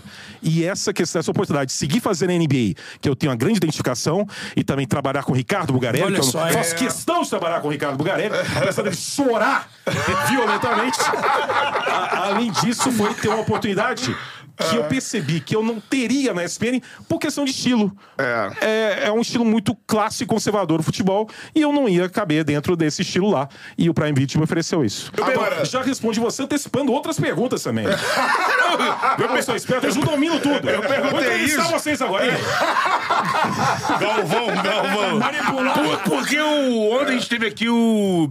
Do Eduardo Menezes, Eduardo de Menezes. Ah, que homem lindo, hein? Lin Hell. É. Eu revelei no ar o, pô, o Você conseguiu dele. se conter? Não, É, ele eu mandou pro controlei. Eduardo o apelido que o Gilson Ricardo, que é radialista. Rádio Globo. Falecido, que era uma lenda grande. Né? Lenda, Pô, nosso parceiraço. padrinho, é. Maravilhoso. É. Então, eu sempre o acompanhei muito rádio. Vamos falar, pode ficar tranquilo que eu sei. Ah, e- Mesmo sendo do Rio. Eu, eu sou, eu, até hoje, desculpa, eu tô falando muito, hein? Não, eu. Vocês estão do aqui. Ganha, pode O ganhar. hábito que eu tenho é, nada contra os narradores de TV, mas é um hábito que eu tenho há muito tempo, que atualmente, ao voltar agora a narrar futebol brasileiro, eu tô usando muito isso. Eu ouço muito rádio sincronizando com a TV. Sim. Eu boto no bundo. E dependendo do jogo, então, quando é um jogo carioca, assim, você, o, Luiz- o Zé Carlos Araújo, Carlos que é uma Araújo. lenda. Isso aí, É uma lenda. Eu fiquei Quem me ensinou a narrar. com a precisão de, de narração dele, É né? inacreditável. Já com mais de 80 anos de idade. Ele é o mais técnico do- É, honrando né, o apelido garotinho, né? Isso. Entrou. Realmente. Então, o Gilson Ricardo eu sempre acompanhei desde os anos 90 como... Era um repórter, né? Mas depois virou um Isso. grande âncora, né? E faz um apresentador. E sempre uma sacanagem, Sim, né? Uma uma figura fantástica. Ele Figura que, fantástica. Ele que meteu lá, ei, Maurinho, quem é o teu padrinho? Então, é, é bom lembrar sempre Sim. de grandes nomes. da O. Gilson apelidou o nosso Edu de Menezes. Menezes. Eu falei ontem, eu falei. Falou pra ele. Falei, falei. É o monstro do pântano. ele é um babaca. Não mentiu, não ele vinha no telefone. Fala, monstro. Mas pra ele eu falei isso ontem. Eu perguntei pra ele, ô Edu, é impressão minha ou... Tipo, porque o Edu, você, quando tava lá, uma galera ganhou um espaço um jeito de vocês de reverência no ar. Tipo, naquele debate com o Vicari, na hora do almoço. E aí, cada um na sua, você depois das transmissões. E aí eu até perguntei pra ele, pô, é- foi a troca do Trajano, por exemplo? Ele falou, ele não entrou nesse mérito. Você não, não era o Trajano. No meu caso... Começou o- um pensamento da empresa, foi mudando. O fator Trajano acabou não tendo muito impacto, que ele me contratou em 2011, mas ele me contratou, um, um menino desconhecido de Minas Gerais, para narrar os esportes americanos na ESPN+, na época. Sim. Então, é, o meu avanço dentro da empresa já não era o Trajano. Eu não tive a experiência de ter o Trajano como, como chefe minha, foi muito curta. Foi de fevereiro de 2011 até outubro de 2011, quando foi anunciado que ele estava perdendo, estava saindo do comando. Então ele me contratou, mas para aquela coisa específica. O meu avanço dentro da ESPN não, não tem a participação dele nesse sentido. Já foi um avanço mais no comando do, do Palomino. E o Palomino que me permitiu fazer a Olimpíada do, do Rio de Janeiro em loco, fazer o vôlei, que para mim foi fundamental para a carreira. Entendeu? Mas Agora- ele trabalhou muito com o Trajano, como chefe. Sim, sim, sim. Fica à vontade se quiser A contar. passagem de 95 a 2002, é, eu trabalhei fácil, diretamente lá. Cara, o Trajano é um cara. Sanguíneo, não, né? Sanguíneo. Ele exatamente. é, A gente se deu muito bem num, num primeiro momento por ser. de pensar exatamente igual, sabe? De ser muito passional, assim e tal. Mas depois começa a ter atrito natural é, de, de pensamentos distintos e, e eu acho que o, a ESPN ela, ela tem muito a do- por conta do Trajano, deve É, muito ao era uma Trajano. sequência dele ali naquela época. É, né? ele, ele segurou o Rojão no começo, porque o, o começo de qualquer projeto não é fácil, cara. Sim. E você, ele tem um mérito gigantesco de, de fazer aquilo acontecer e, e de aquilo tá vivo até hoje. Tem, tem um mérito também, mas também acho que tudo tem que ser avaliado de acordo com o contexto. Ele tem o mérito do início, que é sempre difícil, Exatamente. mas ao mesmo tempo ele não teve que encarar uma situação diferente com a chegada de outros canais. Exato. Que boa parte do período dele era ESPN e Sport TV, quer dizer, com toda a força do Grupo É, a Globo, que já, chegada da Fox já garante o desafio. ela- mas a ela chegada dá da Fox, tumultuada, né? esse período da Fox, Já também tá o mais avanço ele, do, né? do esporte aí. interativo Exato. com o. Champions, isso aí já foi um desafio do Palomino. Foi É. um tipo de desafio que o Trajano não encarou por questão eh, de Do momento. acaso, do momento. Do né? momento. Com certeza. Agora, queria falar da parceria de vocês, mano. Porque, assim, isso não é mole, né? Eu, ó, like na live. Like na live aí, beleza? Ó, vou botar a meta aí, ó. Dois mil likes na live, beleza? Vamos lá, galera, Bota pô. a meta aí, dois likes na resenha. live. Manda o superchat que a gente tá selecionando. Daqui a pouco eu faço as perguntas aqui. Agora, é... Parceria de vocês. A nossa surgiu no rádio, né? A gente já contou, a galera do, do canal já sabe e tudo mais. É, como é que surgiu essa sinergia entre vocês? O Buga trabalha na SPN há muito tempo, muitas vezes, né? Atrás das câmeras e tal. Ele trabalha, mas ficou fora, depois voltou. né? Voltou. Como é Quando que ele surgiu? voltou, eu tava fora. Na verdade, na verdade Então, a como é história, que rolou isso aí? A história é muito legal porque assim, é, eu trabalhava com, com entrei na ESPN como estagiário, depois assistente de produção, padrão, produtor, aí eu fui editor, de- trabalhava com esporte, com futebol internacional também, no, no futebol no mundo, tanto que eu fui para a Copa de 98 e depois eu assumi o, o editoria-chefe do Por Dentro do Basquete, que era um programa semanal, que foi apresentado pelo Sormani, depois pelo André Fury, pelo João Palomino, coisa e tal. E eu saio da ESPN em 2002, depois do Mundial de Indianápolis de basquete. O, o Romulo, como ele falou, ele entra em 2011. Sim. De 2002, eu trabalhei muito tempo em TV aberta, coordenando a transmissão. TV Record, SBT. Era o cara que ficava no ouvido do Do narrador. Luciano do Vale, eu tinha um banco de dados. Caraca, só, então eu trabalhei só com isso, o Luciano é. do Vale. Na Band, quando eu comecei no, no- no estagiário, depois eu trabalhei no o Luciano, quando o, o Silvio Santos chamou o Luciano para narrar um Corinthians e Palmeiras pelo SBT. Eu ajudei lá, trabalhava no SBT, na, na- por trás das câmeras ali, na coordenação, na produção, na edição. E depois eu fui coordenar os jogos do Campeonato Brasileiro quando a Record fazia junto com a Globo. Então eu fiquei 12 anos na, na, na Record. É, PAN, Olimpíada de Inverno, Olimpíada de Londres, coordenando as transmissões de Champions League quando teve. Então, ficava na orelha do neto do Éder Luiz, que foi a dupla. Você teve é, Luciano do Vale, o Maurício Torres, também já falecido. O Porto, quando, combi- quando, quando comentou o Botafogo na Série B, ao lado do Ah, Oliveira Andrade e tal. Então, em 2012, eu tenho a oportunidade de ser comentarista pela, pelo Sports Plus, que era um canal de esportes da Sky. E aí, tô lá fazendo meus jogos lá, 2012, 13. Um belo dia chega uma mensagem pra mim no Facebook de um primo meu do interior, falando assim: cara. Pô, você viu aqui o Rômulo Mendonça, que é o narrador da ESPN, o cara te elogiando. E o Rômulo fazia muito beisebol, hockey e futebol americano. E ele fez um comentário no Facebook, tipo, o comentarista da, da NBA Caraca, no Sports só, Plus. É, Pô, é não muito conhecia, bom. eu Ele sabia não o nome. conhecia, não, Não. sabia. Falei assim, cara, porque assim, o Sports Plus só tinha áudio, não tinha vídeo. Então a gente só botava a voz em cima. Então não aparecia, ninguém sabia quem era a minha cara. Tanto que às vezes eu ia numa lanchonete, eu ia em um lugar, começava a pedir alguma coisa, o cara, pô, você é do cara do basquete. O cara me reconhecia pela, Pela voz. voz. O Uber, o táxi, alguma coisa assim. E aí o. o- eu- ele botou em aberto, assim, ó. Pô, o comentarista de basquete do Sports Plus é muito bom, gostou do cara, fez um elogio que um primo meu me marcou e eu respondi, cara, agradeci, falei, pô, obrigado, tal, não sei o quê.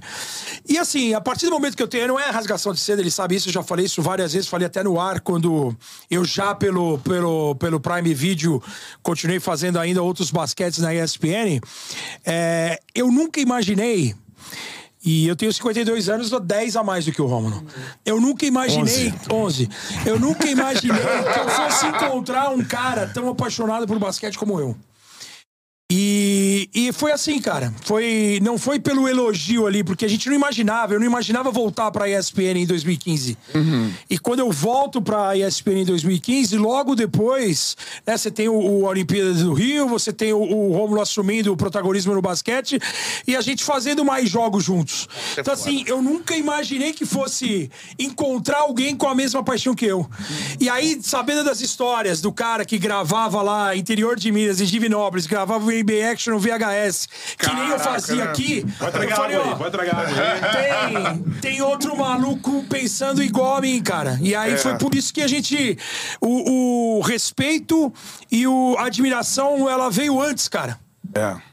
Do, do, do- por conta dessa parceria. Pô, que Acho que sensacional, depois mano. foi, é natural, cara, de você admirar, de você gostar do trabalho, de você ver a paixão do cara do teu lado.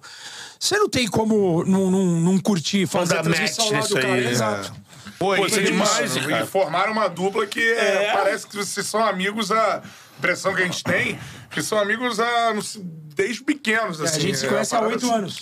É, oito anos, é, é por aí. Já é né? um caminho mais. Oito anos, não deu uma esse ano foi muito ainda. produtivo, Mas parece que tá muito É. mais Sim. tempo, né? Esse ano a gente viajou pra fazer final de conferência NBA, abertura de Isso temporada. aproxima Las muito, né? Vegas, né? Viagem, viagem Então junto. foi, um- foi um ano muito bom profissional, né? Dormir de conchinha. Não, que é isso?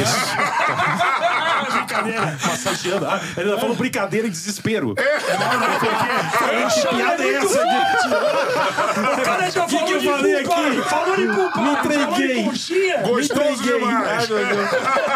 Já tem essa fama, né? Daqui a pouco o Quem Gabigol me vai falar acompanha, assim, é tem o mais narrador gente que chama que é jogador de gostoso. Eu já tenho essa fama aí. Então, Tu já pediu também. Era tu que falava do pro Lebron?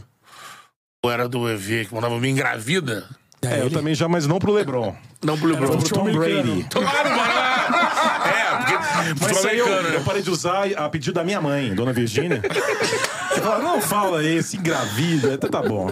Mas de vez em quando sai. Que homem! É, de, não, que homem tudo bem. engravida, Mas o me engravida é muito alfa. forte, né? Macho Macho alfa. alfa também, já, já falei também, deu uma paradinha também. E já tem um período, né? Então a gente vai variando de acordo com a É época. bom, Vai renovando, variando. né? Tem gente que pegou, ah, por que você não fala aquilo mais? É porque vai variando, as coisas vão mudando. Não é porque nunca ninguém fala, para de falar tirando a minha mãe nessa questão aí. Sim. Mas é, nunca ninguém falou, que- para de falar isso, não, entendeu? Então Não, eu vou, não. eu vou brincando também com essas coisas, tá? Ah, isso é muito bom, né? Eu falar pra um jogador de futebol brasileiro, é gostoso demais, mesmo sendo uma brincadeira, é, um, é brincar com um perigo também. Também. É, um, é É. um público mais amplo, né, talvez mais conservador. Não tá acostumado. Que não entenda. Mas eu, eu tô também pra isso também, pra dar uma, uma chocada Uma também. bagunçada, É uma né? bagunçada também. eu tenho isso também. o veneno da jararaca. Ah, esse veneno é gostoso, hein? É Lebron também? Esse veneno é gostoso. Pro Stephen Curry, né? Ah, é, né? É pro A Stephen Curry. estilingada de três, né? E. Exatamente. Eu, eu, eu tento buscar características de jogadores para dar apelido ou expressões. Pô, isso é então, pro. Luca Doncic é o tesouro, né? Porque o cara novinho, chegou é a cara. O Curry, o Curry, o estilo de jogo dele é, é, é pro veneno mesmo da jararaca, né? É um jogador Letal, que né? é letal. Ele tá no momento, ele tá apenas aguardando para dar o bote. Quando ele dá o bote, é letal, é em sequência e não tem como parar. É uma característica dele. Então eu busco isso. Papai Lebrão. É porque o Lebrão, a partir de algum momento, ele virou uma referência do time e o pai da equipe, né? É. Eu comecei a narrar NBA mesmo a partir de 2015, demorou na ESPN, foi em quatro anos. Se eu tivesse começado a narrar NBA eh, em 2005, eu nunca chamaria o Lebron de Papai Lebrão, porque era um Lebron jovem, buscando a carreira. Exato. O Lembrou ainda início- sem filhos, né? é. O, o papai Lebrão coincide com o momento que o Lebrão. Já o é Lebrão Bota todo mundo embaixo, né? Isso, entendeu? Então eu busco apelido, expressão que tenha algo a ver com característica de jogador ou com o estilo dele, enfim. Entendeu? Lebron, ladrão, roubou meu coração. Isso aí foi inclusive com o Bugarelli ao lado. Né? Que aí saiu na TV americana, e no primeiro momento acharam o que, que esse, ca- esse maluco no Brasil fica cantando, né? Você tem vários Juntos, né? Lebrão, né? Ah, tem, ladrão. tem o Ragatanga. Então, Agatanga também. Ragatanga eu usei no vôlei na Olimpíada do Rio. Né? Isso que Também viralizou usei no muito, né? Foi o principal, né? É. Na- Usei também no futebol americano também antes, um Pro Bowl. Mas o Ragatanga é aquela coisa da, da loucura, né? Que alguém chegou e fez algo com um impacto tão grande. Foi que eu possuído pelo e- ritmo E eu, ragatanga. como narrador, não consigo descrever naquele momento de forma fria e sensata com palavras. Então, eu também me envolvo nessa dimensão insana, dança louca. aloprada, e fico possuído pelo ragatanga. A sererê, ra, derre, derribe, tu derribe, similnumba, marrabi, um debug, um debug de Então, e, e às vezes. Isso combina Isso é muito. muito. Que o ragatanga do vôlei na Olimpíada, que eu tava em loco lá no Maracanãzinho, foi um momento que a Gabi, que agora é uma grande jogadora, Gabi. na época era muito jovem, ela Fracasso. saía do banco, ela entrou pro saque. E eu, do nada, eu falei, vinha aí a Gabi. Vinha o ragatanga da Gabi, eu meio que previ isso. E ela fez o saque. E na jogada, ela pontuou. E aí eu combinei, deu tudo certo. Tudo então certo. é meio acaso que acontece, entendeu? Pô, pô, Mas é pra essa coisa mesmo louca. É. O Flamengo eu usei pro Flamengo no Prime Video, aquele jogo do Maringá, foi 8 a 2 A volta, né? com a goleada. Eu também falei, o ragatanga do Mengão. Por quê? Porque era uma goleada louca. O jogo não parava de ter gol. Então pode não parecer, mas eu tenho critério. Sim. Né? Não é que eu toda hora vai falar isso, não. Mas vai avaliar pra ver que são situações específicas que realmente fazem sentido. Sim. Ou não. Agora, perguntar pra vocês, entrar um pouco mais é, no basquete. A primeira coisa sobre a jararaca, mano. Stephen Curry. É, Ela tem um. tss. Vocês acham... É porque isso aí que tem até um, um cara que é especializado em cobras, não maldosamente, eu estou falando isso. Ele... Eu é isso aí? Quem tem esse barulho é cascavel. Que realmente. Ah, ele diferenciou, não é a Eu jararaca. falei, não, mas aí eu falei com ele. O cara conhece cada cobra. Não é aquele negócio do SBT, Aí eu, não, falei negócio eu respondi a pessoa até no Instagram. Olha, eu conversei com um zootecnista do Butantan, o Washington Souza, e ele me falou que, ok, esse barulho é da Cascavel, mas o Stephen Curry é a única jararaca do mundo que também faz esse barulho. Também. Então eu fui liberado pelo zootecni- o zootecnista Washington Souza do Butantan Um abraço pra galera do Butantan. e pro Washington também.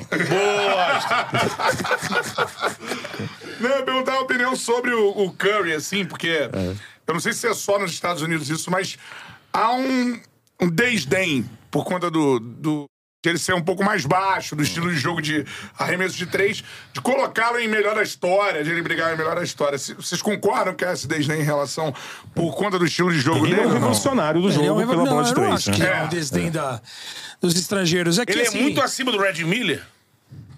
Como arremessador, É. ou como jogador. É que assim, o- Como você- arremessador. Você tem, você tem alguns pesos, né? Que Épocas você tem que. diferentes. Épocas diferentes. O Stephen Curry é um multicampeão, o Red Miller passou Isso, em branco por isso. ter um Michael Jordan É. pela frente. E a gente tem outros vários exemplos: Charles Barkley, Dominic Wilkins, Patrick Ewing. Eu acho assim, é. É difícil você também mensurar quando o cara tá com a carreira em andamento. Acho que a hora que ele encerrar, o cara vai ter X títulos. O cara é um top 10 de pontos. Acho que o cara vai, no geral, não somente aqui, lá nos Estados Unidos, em qualquer parte do mundo, ele vai ter uma noção do que. Do global. Do global. Mas que sem dúvida nenhuma, o cara é um revolucionário.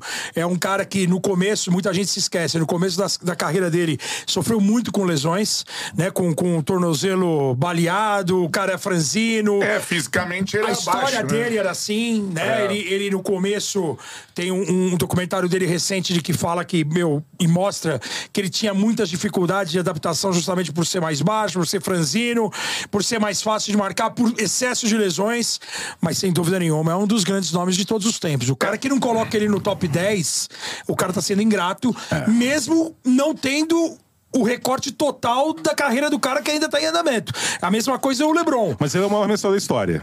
O Stephen Curry, pra mim, eu já. já Ele é, ele é o maior arremessador da história. É porque eu É vejo claro assim... que tudo você tem que contextualizar, é outro momento. A bola de três agora é, uma, é um fator fundamental do jogo. E Uma nos anos 80 gigantesca. e anos 90 ainda não era nesse nível. Era uma É. coisa muito mais cirúrgica, específica. E agora os times usam a bola de três como grande arma. São poucas exceções, né? Isso. Mas É que eu foi- vejo mais uma idolatria dos jogadores mais físicos que é, buscam um garrafão, Mas a precisão dele, a ousadia dele, o movimento constante Não, eu dele. Porque das física, mas a movimentação fora da bola dele, absurdo. para É. que ele tenha é, a oportunidade constante de arremesso, é algo muito típico dele, muito característico dele. Ele não é só a precisão, ele É. também cria todo um cenário que permite que ele tenha as opções de arremesso. É um revolucionário. Se não fosse ele, a NBA teria uma outra cara É, pra mim, isso É. resume e justifica num Tudo status esporte, de né? revolucionário. Ele é um show, é um espetáculo, não só durante o jogo, no pré-jogo dele, é, ele tenta acertar a bola do É. outro lado da quadra, Não, da é um cadeira pacote no topo. completo, assim, um baita Ele é um- filho, ele é um pai, fenômeno. marido. Você é um cara que ajuda muito a comunidade lá de, da Califórnia, de São Francisco, de Oakland. É um cara que é, é, Teve a menininha que sonhava em ter um tênis dele, ele foi lá e o tênis dele começou a fazer a linha feminina. É um cara que tá preocupado em tudo, antenado em tudo, sabe o tamanho da importância que ele tem pra liga de, de ser aquele exemplo.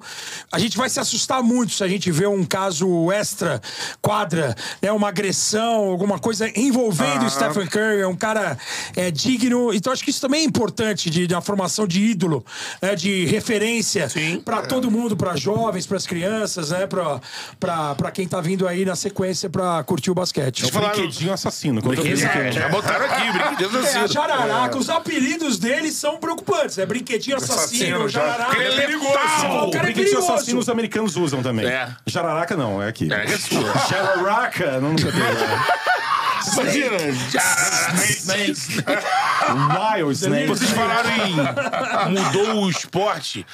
A gente tá vendo agora uma entrada de uma geração na NBA que muita gente tá prometendo que vai mudar. Eu sou.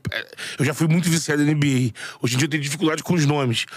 É, esse menino que entrou agora no San Antônio. Wembanyama, o gigante. Wemby. Chama de Wemby, Wemby, tá mais bom. fácil. Ele é um, giga- é um gigante que ele tem a envergadura imensa, né? E botaram aqui no chat também o Jamoran. O Jamoran, mas o Jamoran é mais tá... armador, mais baixo. Ele tá armador, né? sofrendo muito aí porque ele tá se sabotando, né? Ele teve problema aí de porte legal de armas. É, tá. A expectativa dele voltar agora no final do ano. Residente do ano que vem residente do residente. Cada, É. cada vez que ele é punido, ele faz pior. Mas o. Esse gigante que eu tava vendo, ele foi draftado. Assim, vocês acreditam que de- ele consiga ser. é, um jogador espetacular que mude o jogo? Ou essa formação dele, sei lá, pode atrapalhar ele? Porque ele é muito magro, ele é muito. É, ele tem- esguio. eu acho assim, é, não dá pra imaginar esse primeiro ano de adaptação. Ele tem sofrido bastante. é, Cara, eu, eu acredito que em cinco anos ele vai precisar encorpar. Os jogadores grandes normalmente sofrem muito com lesão. A gente tem um exemplo do Yao Ming, aquele chinês, foi pique 1 do O draft. Zion também. O Zion é um pouco mais baixo, tem 2 metros de altura, 1,98, mas Zion é ele é pesado. peso. É, né? Esse cara de 2,24, 2,25. Cara, isso é inacreditável. Isso aí, pro cara sofrer alguma lesão de tornozelo tal, é uma coisa muito ra- fácil. O Yao Ming teve a sua, a, sua, te- a sua carreira encurtada por conta de lesões. E era um cara que já chegou com um, um- um status diferente. O Yao Ming, quando chega, ele já chega dominando. É. Sendo peça fundamental no Houston Rockets. Isso. Produzido pelo governo chinês, né? O San Antonio, por exemplo, tá com quase 20 derrotas seguidas. Assim, não é ele, num primeiro momento. A gente tem que lembrar que é uma adaptação. O cara tá jogando basquetebol europeu, basquetebol FIBA, são outras regras, é um outro esporte. Mais contato, mais atleticismo, como você falou, que é uma característica é, fundamental no basquetebol da NBA. Então, assim, eu acho que em cinco anos, se ele não tiver nenhuma lesão, se ele for enten- entender melhor o jogo e ser colocado nas posições corretas, por exemplo, ele tá num San Antonio Spurs, que é um time que não vai atropelar, que não vai queimar etapas. Ele vai, acho que gradualmente vai evoluindo e acho que em cinco anos dá pra gente imaginar. Cara, não sei se é uma tendência. A gente tem alguns jogadores grandes. Outro dia eu vi um vídeo do moleque de 2 metros e 6, 12 anos de idade. Cara, o, o- é assim, Caraca, você mano. vê que o moleque tá pronto fisicamente. Você percebe que ele já tem um, um corpo pra ter 2 metros e 6. tem a compreensão É física. diferente do Embanema, que é mais magro e tal. Mas que já, é- já se incorporou um pouco em relação ao que ele era na Europa. Agora, é, as lesões atrapalham muito, o calendário desgastante, diferente da Europa. Aí Na Europa você joga duas vezes por semana, quarta e domingo, às vezes só domingo, pela Liga Francesa, no caso, ou uma Liga Europeia no meio da semana. Agora, ele bem são 82 jogos num curto espaço de tempo, É muitas loucura, né, viagens. cara? É. O cara tem que ser poupado, tem que ser, tem que, É. tem que ser trabalhado aos poucos. E ele tá na é franquia tosse ou um espirro? Só pra, só pra saber o que eu falo. Mas... Tosse. Tosse. Uma pectorada braba. Boa sorte, boa sorte. Imagina um avião pra esse cara. Mas é uma geração. A tosse é boa, Boa sorte, Mas é legal, é legal ouvir o Romulo. O que, que você acha do Wemby? Não, você acha é isso? exatamente isso, exatamente. E o time também vai evoluir muito, né? O time é Exato. muito fraco ainda do San Antônio. E a NBA é isso, por mais fenômeno que ele seja, é, é gradual o avanço do jogador, né? O Shaquille O'Neal, quando chegou, chegou arrebentando, mas o time dele, na época, o Orlando, em 92, 93, não chegou em playoff. Não chegou. É. O LeBron, primeira temporada dele, o Cleveland, não chegou em Cleveland, playoff né? também, não. Então, é um avanço vencer demorou é gradual. Acho que é. importante identificar que o potencial dele é avassalador, do Imbanyama. É, que eu, eu vou chamar de o jovem girafares. Né? então, gigantesco. Mas a evolução dele vem junto com a evolução do time. O, bicho o pau. técnico é, é muito experiente, é o Greg Popovich. Sim. Caiu E é algo né? gradual. É raro uma superestrela que no, já no primeiro momento já estava envolvido num time competitivo e campeão. Magic Johnson foi assim. Foi campeão com os Lakers em caiu 79, ali. 80. Com o Caribe do É, Jamão, mas é, já tava- a é, história, já- na época. mas o Michael Jordan teve uma trajetória difícil de início. Como citei o LeBron, o Shaq. E o Embanyama, nessa equipe, que é uma equipe muito jovem, com muita fragilidade, também vai ter que demandar um que as tempo. pessoas querem Mas se ele, como ontem, né? jogador, é impressionante. Impressionante. Tem que ser muito bem trabalhado, mas ele tá numa estrutura muito forte, apesar do time ser fraco. Agora, vou perguntar de um jogador aqui, falar de geografia também. Irmão, tem uma coisa que o retorno da Iugoslávia seria bom pra caramba, que é ter uma seleção fortíssima. Ah, claro. Falando de Luka Doncic, né? Porque Que é outro da nova geração, você citou? se a Iugoslávia Sim, volta, sim, volta a a Iugoslávia. Croácia, Eslovênia, Sérvia, Eslovênia... Jokic, Sérvio. Eu, eu, eu Na assisti um. o, o time dos sonhos de 92 de Barcelona já não encarou isso, né? Não que não ia vencer, ia vencer. Exato. Mas ah, em 92 era, já tinha a Croácia. Isso. Ah, Já estava tendo a guerra na Kukoc, né? É, Tony Kukoc, Drazen Petrovic, Drazen. Dino Radja. É. A União Soviética também tinha se encerrado. Então, Sim. na Olimpíada de Barcelona já tinha a Lituânia, ah, tinha a comunidade dos Estados Independentes que, foi, que Isso. formaram para representar em 92. Então não teve também o encontro do time dos sonhos contra a É, os Iugoslávia profissionais, quando e contra a União jogar a Soviética. não. Olimpíada, não- já tava... Mas repito, o time americano teria vencido. Exato. Mas teria sido mais divertido acompanhar os times completos enfrentando. Né? É, se existisse hoje, né? Mas o, o Doncic é outro... É um absurdo, É, é né, o cara? tesouro. Ele é genial. Ele é Ele é genial. Narrei um jogo dele essa semana Mas aí. é um cara que já chega mais pronto. O cara, quando chega da Europa, Real ele já chega É, então. campeão do mundo, campeão europeu, melhor jogador da Liga Europeia, melhor campeão e melhor jogador da Liga Espanhola, que é a Liga Nacional mais forte na Europa. Então, assim, o cara já chega consolidado.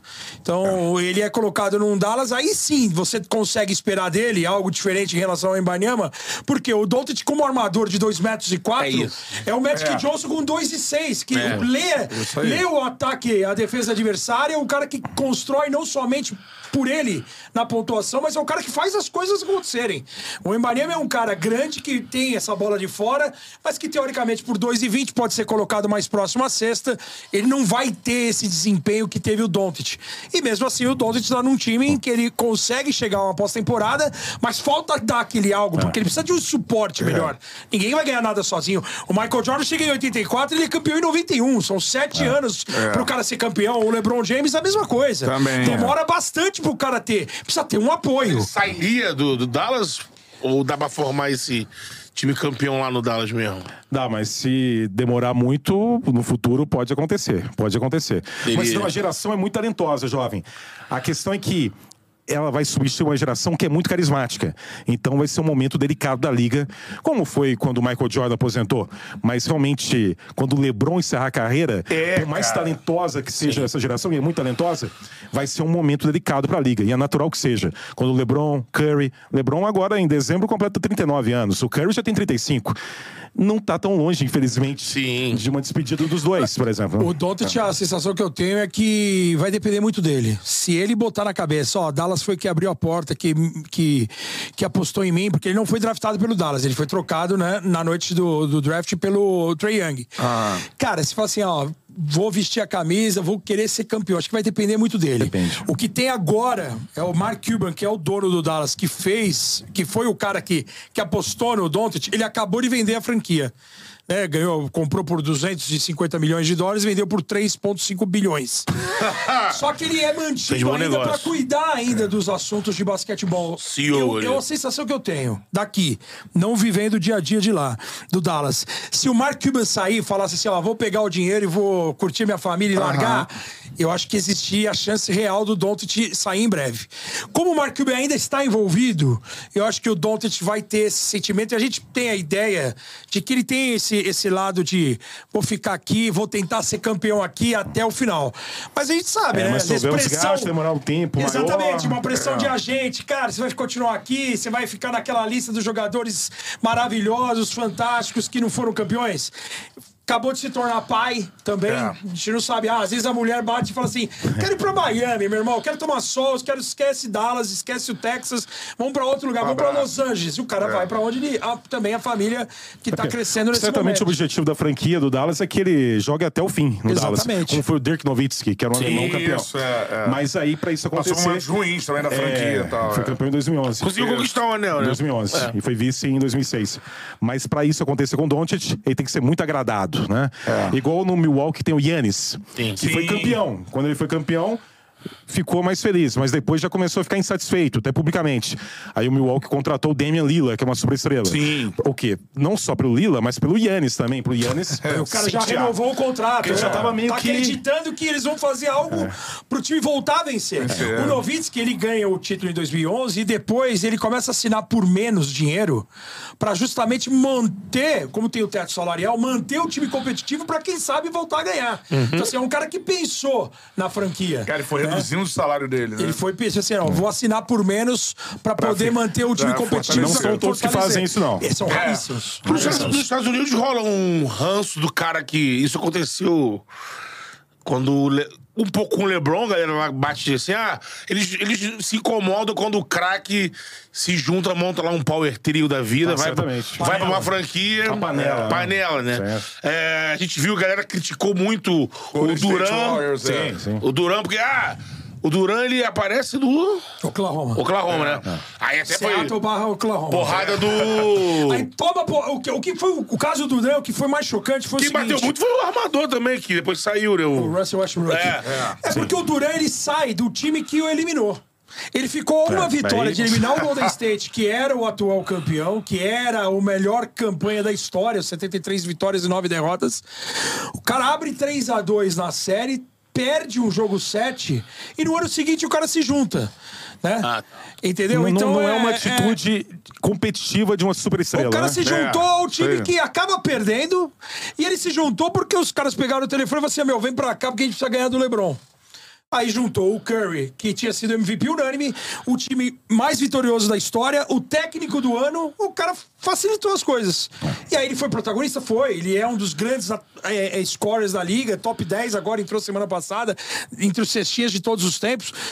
A qualidade dele é indiscutível. Agora, o fato de ele ter ido pro time que o eliminou. É, é, é o que ficou chocante. Entendeu? É. você perder uma final de campeonato e, e você ir pro adversário. É como se aqueles duelos absurdos lá do, do, do, do Bulls com os bad boys lá, o... É como se o Jordan tivesse assim, eu vou me juntar ao Detroit, É, que é um time vencedor. Sim. Bati na trave de ganhar É caras e eu vou pra o, lá. o Roberto Sim. Dinamite falava, vou jogar no Flamengo agora, com Exato. o Zico. Quase, Quase rolou, né? O Eurico não deixou, né? Na volta do Barcelona, sim, sim. é. Porque a galera bateu muito nisso na época, assim. Eu acho o, o Durão um cara, um craque, assim. Acho que Ah, joga é, muito. é. E eu acho que hoje, hoje ele ficou meio o, o abafado, né? gerenciamento de carreira dele Não foi legal. não é bom. Não é bom. Tanto que ele tá É até questionável. hoje tentando ser campeão novamente. Porque ele foi campeão com esse Golden State, que já tinha sido campeão antes. Sim. Então fica sempre essa desculpa. Não, o cara é um gênio, lógico que é. É indiscutível. Agora. É que você quer ver o a cara tá superestrela se jogando provar. contra a superestrela. Exatamente. Não se juntando. Não que em outros tempos não tenham feito isso e buscado, né? O Charles Barkley juntou lá com Não, aquele vamos- Olajuwon. Sim, com mas vamos juntar aqui, ó. Futebol. Pippen. Barba. O Reinaldo. O Reinaldo perde a final do brasileiro pro Flamengo. Eu entendo. 3 a 2 É. pô, jogando com infiltração, fazendo dois gols, e no ano seguinte o cara apareceu no Flamengo. Sim, sim. Pra jogar com o Nunes, com os. Pô, você tá de sacanagem. É, sim, sim. Torcida do Atlético não perdoa nunca. A situação do Kevin Durant é, a grosso modo, é desse jeito. Sim. Cara, um jogador que eu gostava bastante, já teve um momento, né? é, que era o James Harden, cara. Então, o Barba é... O Barba, ele ficou ali. tá, Também.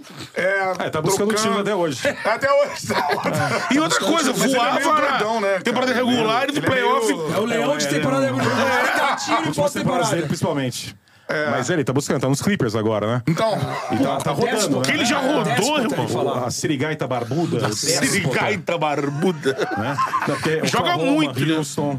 Houston. é, Filadélfia, Brooklyn. Brooklyn. Mudou. Agora, Clippers. Clippers, né? É, foi o Philadelphia depois do Brooklyn.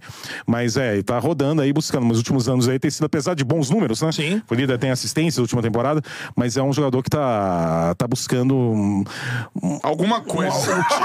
de Tá campeão, mas ele não encontra a paz. Já foi MVP, já foi né? da Liga, já foi assistente da Liga, All-Star, milionário, mas tá em busca do, do anel de campeão, pra justamente não entrar naquela lista que daqui 10 anos a gente vai voltar É. no Shallow assim, putz, e o Do- Harden dos jogou nomes que não demais. foram campeões. Charles Barkley, campeão. É. Patrick Ewing, Cal Malone. Pô, não tem um anel de campeão. Nossa, o Cal Malone, por exemplo, no final da carreira, jogou nos Lakers. Kobe Se juntou Shaq. o Shaquille O'Neal e o Kobe Bryant. Perdeu o final, em 2004. É. Na última luta, né? Pode crer. O Gary Payton também se juntou a esse time, perdeu Mas e acabou campeão sendo depois. campeão em Miami em 2006 com o Dwayne Wade, com o Shaq. Então é a caça, Assim, é a você. caça pelo anel pro cara não aposentar. Então o Harden é um desses atuais que tá nessa caça, né? gigante pelo título. Agora, falar um pouquinho do- dos brasileiros também, mano. Porque, assim, tem, tem muita discussão.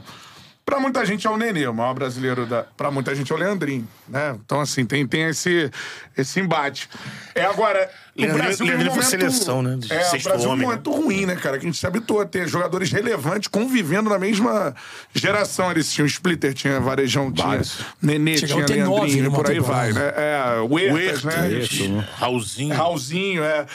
E hoje, mano, assim, por que, que não, não, não tem mais jogador brasileiro, assim, Tem de né? relevância na NBA? É questão de geração, né? Foi uma geração que, infelizmente, não, não teve resultados é, de destaque né, internacionais, mas individualmente era muito talentosa, né? Então foi um período aí de uma década em que o Brasil foi muito bem representado realmente. E fica realmente entre o Nenê e o, e o Leandrinho, eu acho. O Splitter também teve grande momento. É. Varejão. Não, todos foram muito competitivos. Isso é impressionante, né? Campeões. Campeões, enfim. É. O Nenê não Menos foi o Nenê. campeão. Menos o Nenê. Mas é. a não foi regularidade campeão. dele, quando saudável, foi excelente. Ele foi sempre um jogador de muito destaque. no- Protagonista no por onde Denver, passou. Houston, enfim. É. O Leandrinho foi sexto homem. Mas atualmente uma geração realmente abaixo dessa geração anterior quanto a talento individual, né? É. Eu acho que isso conta muito para a participação de um país na NBA, é, talento individual. né? É. O Brasil pode até evoluir, ah, disputar, vai disputar o pré-olímpico ano que vem, pode até conseguir uma vaga para a Olimpíada. Mas vai ser mais um trabalho coletivo do, do Gustavinho, que é o técnico, Gustavinho do que Conte, nessa né? Individual que foi a marca do time na última década e que, infelizmente, não, não resultou em grandes resultados. né? É, O na, Brasil, na seleção não, né? Esse, essa galera no junta... Rio foi eliminado na primeira fase. Então, Esse grupo não lamentável, conseguiu, né? é lamentável. Chegou em de final de, de Olimpíada em Londres, né? É. Em Copa do Mundo também chegou em 2014, mas nunca chegou em semifinal. E tinha um talento individual absurdo, né? São vários fatores, eu acho, cara. A incompetência da nossa confederação, que ficou muito tempo no limo aí, com dívidas, né, com desvio de verba, é, a falta de apoio para a base. A, a gente, com esse desvio de, de verba, a gente ficou suspenso em alguns anos de algumas competições. E aí você mina bastante, assim. O, o basquete que chegou e foi na época quando eu começo a acompanhar lá no final dos anos no começo no final dos anos 70 início dos anos 80 é o segundo esporte do país É isso. e você tem aí um, um- um gap que o Brasil para de vencer, para de ser competitivo. A gente você passou agora num Pan-Americano na Casa TV. Você sabe o quanto é importante para o brasileiro acompanhar um esporte que o Brasil tem chance de medalha, vence, né? Você para para assistir, né? Um, Os jogos pan-americanos. E assim, exatamente, porque não é natural aparecer na televisão todos os esportes. E aí você vai dar atenção para quem tá vencendo. Você tem um, um crescimento do vôlei simultaneamente, né? Você tem a, a, geração, o basquete, né? ultrapassa o basquete. Você tem uma liga muito mais sólida do que o Campeonato Brasileiro, É. que chegou a, a quase sumir. Se não fosse uma liga nacional, os clubes se reunirem NBB, para né? fazer o NBB. Então, são vários fatores que Mas na geração atual é muito legal ver o Iago, por exemplo. O né? Iago que tá jogando na, na- Tá em na Belgrado, no Estrela Vermelha. Sim. Na Europa, muito bem. Você tem o Gui Santos agora, jogando não, né, buscando no seu Golden State. NBA. É. Buscando. É. No Brasil tem o Bruno Caboclo, É, que não consegue ter uma sequência né, de carreira, realmente. Ele é, É, toda hora o nome do Bruno aparece. É, assim, é um- né? instável, mas na é- seleção é um ele é caso de importante. cara que é boi- ele se auto-boicota, né? Agora tá, tá é no instável. Partizan de Belgrado, tá jogando demais, assim, mas, Mas é um na seleção ele é fundamental. Ele é fundamental. Então esse time aí pode, tá num grupo que vai ter um grande desafio, mas vai jogar na Letônia, inclusive a Letônia ganhou do Brasil na última Copa do Mundo, É. mas diante do que podia ser o sorteio para as últimas vagas para a Olimpíada, É, acabou um sendo razoável. viável. Exato. Vai ser um desafio, vai ter que ganhar da Letônia lá na Letônia. É, podia ter pego a Eslovênia do Doncic, pego o Yannis, a Grécia. Grécia. Podia ter pego uma Espanha, Itália. na Espanha. Então, Então, teria há outros... possibilidade ainda. É, vai ser um mês antes da Olimpíada de Paris. Há possibilidade ainda. Vai ser difícil, mas há possibilidade. E o Brasil- Team na Olimpíada, né? É o que se espera, né? Porque perdeu a Copa do Mundo. É, e aí o é orgulho assim, preferido. quando perde- Vai mais isso mesmo. Quando perde, os caras fazem isso. Então já o Lebron já falou que tá interessado. O Embiid, que tem nacionalidade francesa também, camaronês, mas vai jogar vai nos Estados jogar. Unidos. Apesar de que eu acho que o Embiid é um cara que machuca tanto, tanto durante a temporada. Pode estar que é difícil machucado, imaginar. né? Não, porque é o momento ele se preservar fisicamente. Então é um tipo de cara que geralmente para Olimpíada e Mundial não é muito sensato que ele abra mão do momento de repouso dele para disputar. Mas enfim, dúvida. o Curry pode estar. O time vem com um time muito forte, porque a última Copa, a derrota feriu o orgulho deles. Então, como a Olimpíada, no ranking de hierarquia de importância, o torneio olímpico é mais importante que a Copa do Mundo no basquete. Olimpíada, ainda mais contra a França, lá na França. Lá na França, é. Deve ter o Embanyama, deve estar presente. É, a França com muitos jogadores, a, França recente com muitos jogadores incrível, na NBA, né? né? É. Então, a liga não é tão forte, a liga cresce a cada dia, É. porém a seleção tem cada vez mais representantes na NBA, NBA, isso é, é, fundamental. é, É, é, eu acho que também teve um problema naquele gap, porque a gente tinha talento, tinha jogadores lá, e o Brasil não soube aproveitar também, né, do, do- desses nove caras que tiveram lá, por exemplo, na NBA numa temporada. É, Muitos problemas com lesão, problemas com seguro, né? o jogador tá lá e o cara ganhando bem, tem um investimento alto dos, dos times. Aqui você não tem uma situação financeira tão segura para você poder garantir a presença dos jogadores. A gente teve vários exemplos disso. O Brasil ficou de Atlanta a Londres de fora das Olimpíadas. Aquela volta né, de Mar del Plata é importante para você ir para Londres. Londres a gente tinha uma chance real de medalha. É uma, é uma bola no corner do Vitaly Fridson contra a Rússia que cai. É, é um, é um detalhe aqui, é uma Espanha entregando o jogo de propósito pro Brasil para fugir da seleção americana.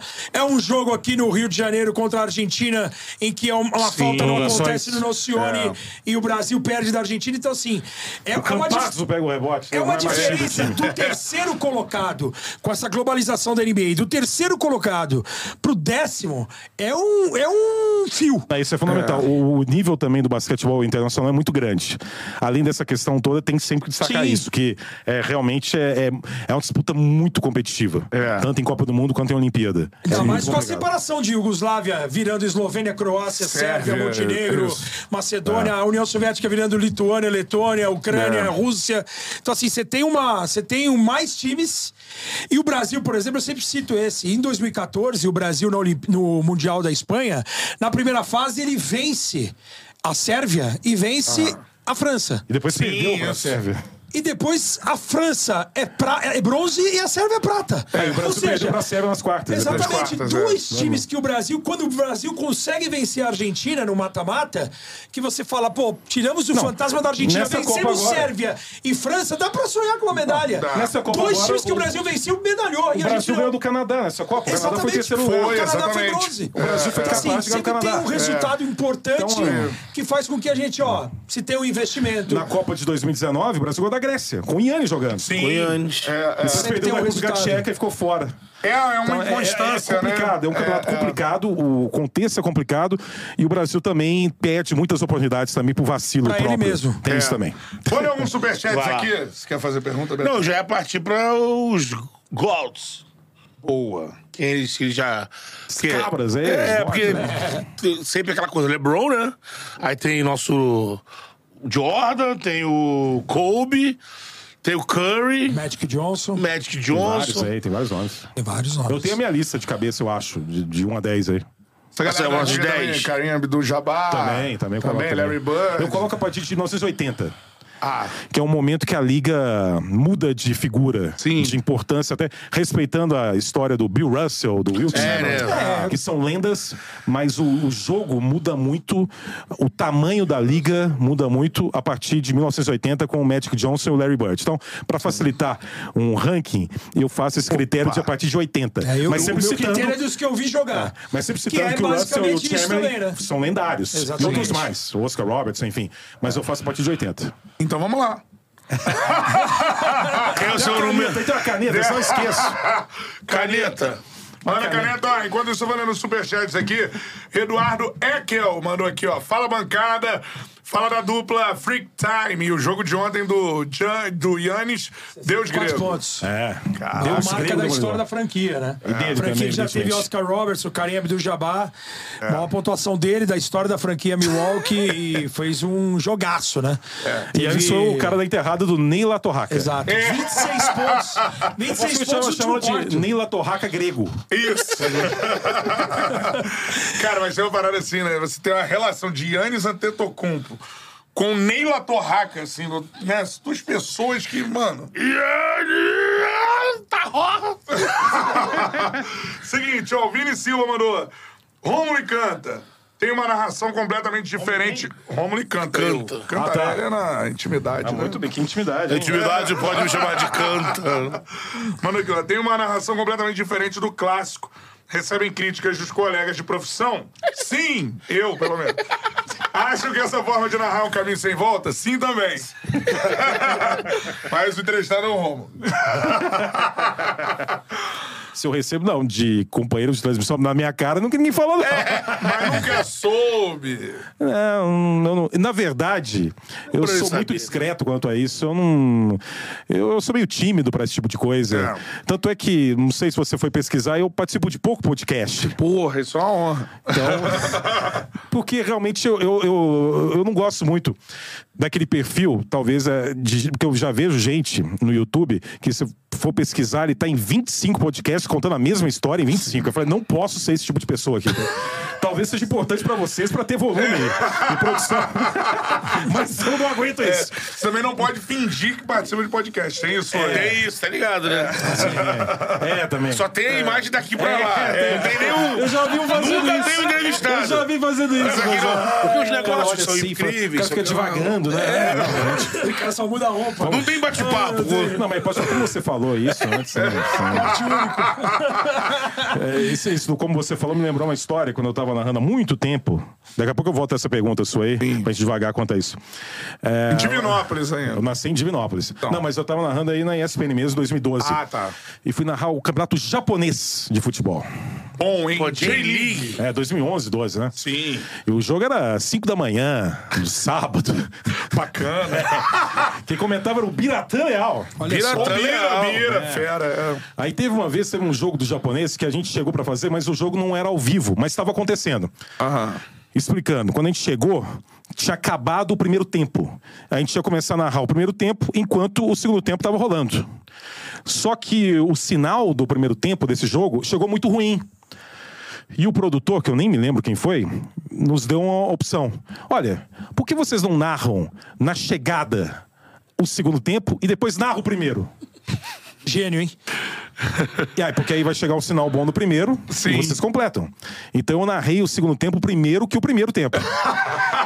e narrando, e o, o segundo tempo acontecendo naquele exato momento. Ah, sim, Mas você tava já tava dois- sinal. Você conseguia ver quanto tava o jogo antes. sim. sim. Ah, tá. Não, porque Segundo tempo já tava antigamente... 2 a 0. Aí, não, deixa eu só completar aqui, senão vai ficar muito confuso. Aí, você, fala demais, você fala demais! Aí comecei a narrar o segundo tempo e o que eu comecei a fazer com o Biratã? Eu comecei a mais de uma vez falar assim: Ô Biratã, como você falou no primeiro tempo, aí ele anotava. pra falar no primeiro tempo quando fosse a hora, entendeu?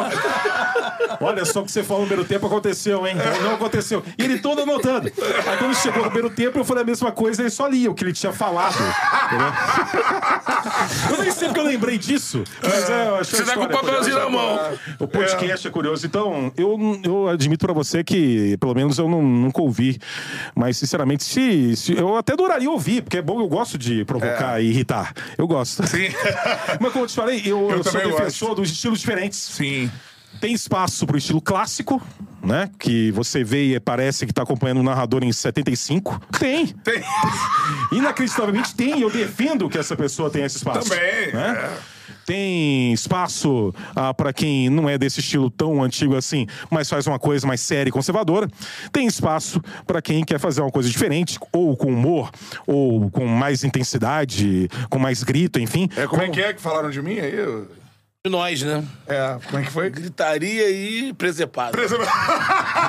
Parece um novo... Tem gente que gosta É, de, dessa um gritaria e programa. É o presepada. nome de podcast. É, Gritaria gritaria preservada. presepada. Pra mim, o pior cenário é se um único estilo ah, prevalecesse e os outros não tivessem vez porque alguém, de forma ditatorial, um déspota, decidiu que é. Não, Déspota. quem vai decidir isso é o público. É, exatamente. Não é quem tá narrando. Quem decide é o público. Então, eu defendo que tenha. Todos os estilos tenham o espaço, inclusive dentro da própria emissora. Não seja uma emissora apenas com aquele estilo. É o que eu defendo. Mas eu realmente eu nunca recebi esse. Eu Você já perguntei- recebeu? Pô, já. Mas de gente da imprensa? Não, assim não. Mas, por exemplo, na época, no, no- eu comecei no Rádio do Rio, né? O Rádio do Rio é muito tradicional e tal. E aí, cara, moleque, começando a narrar e tal, concorrendo com a galera. Ô, grita demais e tudo mais, né? Sempre, né? Falando por trás, entendeu? É sempre por aí. Eu falei, eu, se dane, mano. Eu, pergun- eu perguntei porque. Tamo aí, gritaria preservada. Vários. vários ó, Ruga. Eu fiz a vários minha lista casos- de 1 a 10 aqui Ah. e tirei aqui. Faça a sua de 1 a 10 aí da história da NBA. Beleza. Boa. A minha tá aqui. Quer finalizar Você quer aqui ficar com ela? Eu, não? eu eu contei, eu contei porque é o seguinte: Ah. vários jogos antigamente, no começo de, de ESPN, os jogos vinham sem a finalização, né? Sem os, os geradores de caracteres. Por isso que eu perguntei, porque se você tá narrando o segundo tempo sem saber quanto tá o jogo, Isso. e tem Não, uma não, história. Já recebeu um 2x0 e tá É, que você fala assim, como que você vai gritar? 3x0 Ural a A virada, é, não. Você não tem, entendeu? Você, é. é dificuldade. Porque eu lembro de vários casos na ESPN, às vezes, de, um- de um problema no sinal. Acontecia isso direto, né? É, tem, tem a história famosa do Galvão, da Copa do Mundo, que ele narra com os uniformes Inverte, trocados, Copa de 74, inverte. né? É. Então, assim, acontecia direto de você ter o jogo sem finaliza- finalização, o campeonato alemão, por exemplo, É. de você só receber as escalações e, e daqui a pouco o sinal cair e você achar que tá 0 a 0 e na verdade, nesses dois minutos que o sinal caiu, saiu um gol e ninguém sabe que saiu o gol. Sabe. Mas isso aí precisa ir pra 70 e pouco, não, porque. Ah, sim. Dois anos atrás tava lá Tupi, narrador, o irmão. Vasco e Cruzeiro famoso É, também não, na Globo. deram que o, Aí foi o fator pandemia, né? que é o, que, o, que o Luiz Roberto é vendido, né? Que o, É, os sai caras o do gol Cruzeiro não começam a comemorar. É. Ah, não. Os caras estão achando, pô, Sim, estão comemorando do o quê? A é, derrota? tá não, e tinha- perdendo e tinha empatado. Teve isso daí, mas também. É, Você Acabou, esse jogo? Cruzeiro e Vasco. acabou que o tava. repórter Você também. tava no estádio ou não? Tava no estádio. O repórter não vacila. Foi salvo. Sim. É porque no caso dele o repórter é uma vacilada, né? O repórter demorou a falar. Nesse caso, É, não. ele te interromper com É, mais veemência. Exatamente. Agora, nesse caso. O Luiz- o Luiz estava preocupado na votação lá do craque do Que jogo. isso. O Quando ele voltou-! É Quando ele voltou pro jogo, ele. É ele tinha que ter né? sido mais agressivo. Ô, Luiz, ô, ô, ô! Não, Luiz! Mas parece que ele tava... Ele ficou Ele ali tava numa outra- mais passivo. Lá na Tupi, não, o narrador ele era novo. Minha namorada mandou uma Luiz! mensagem aqui. Luiz! Arroba Betão. Luiz! É a sua mãe, Luiz! Inventava! É a sua mãe! Presta Aí, atenção! Pelo amor de Deus! Tinha que ser nesse Calma aí, nível. calma aí que eu vou Aí chegar. descobrimos Mas a questão que da é- pandemia foi fundamental pra isso, infelizmente. Foi, foi. Sem a pandemia não teria Será isso. que é mesmo? Descobrimos quem é o arroba Betão, Não, mas é o, não, o arroba Betão não. O dele é b.e.t.a.o. Ah, Ah, ele- Betão. Ele fez ali do É. botou o ponto.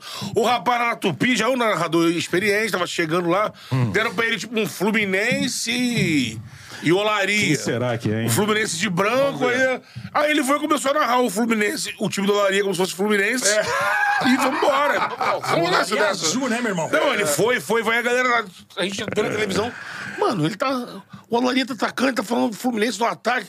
Mano, ele tá trocando essa porra, vai lá, mano. Aí eu virei no assim, meu irmão.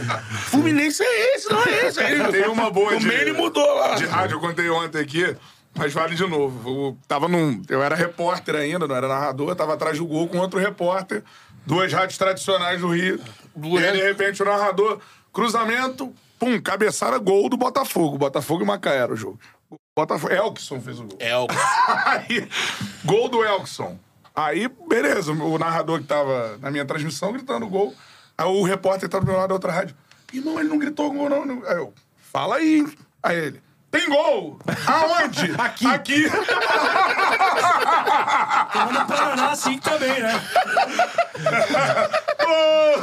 Tem gol! Aonde? Aqui. Tinha um plantão, tinha um plantão lá em Minas Gerais que ele, ele confundia tudo. Tem um que ele falou.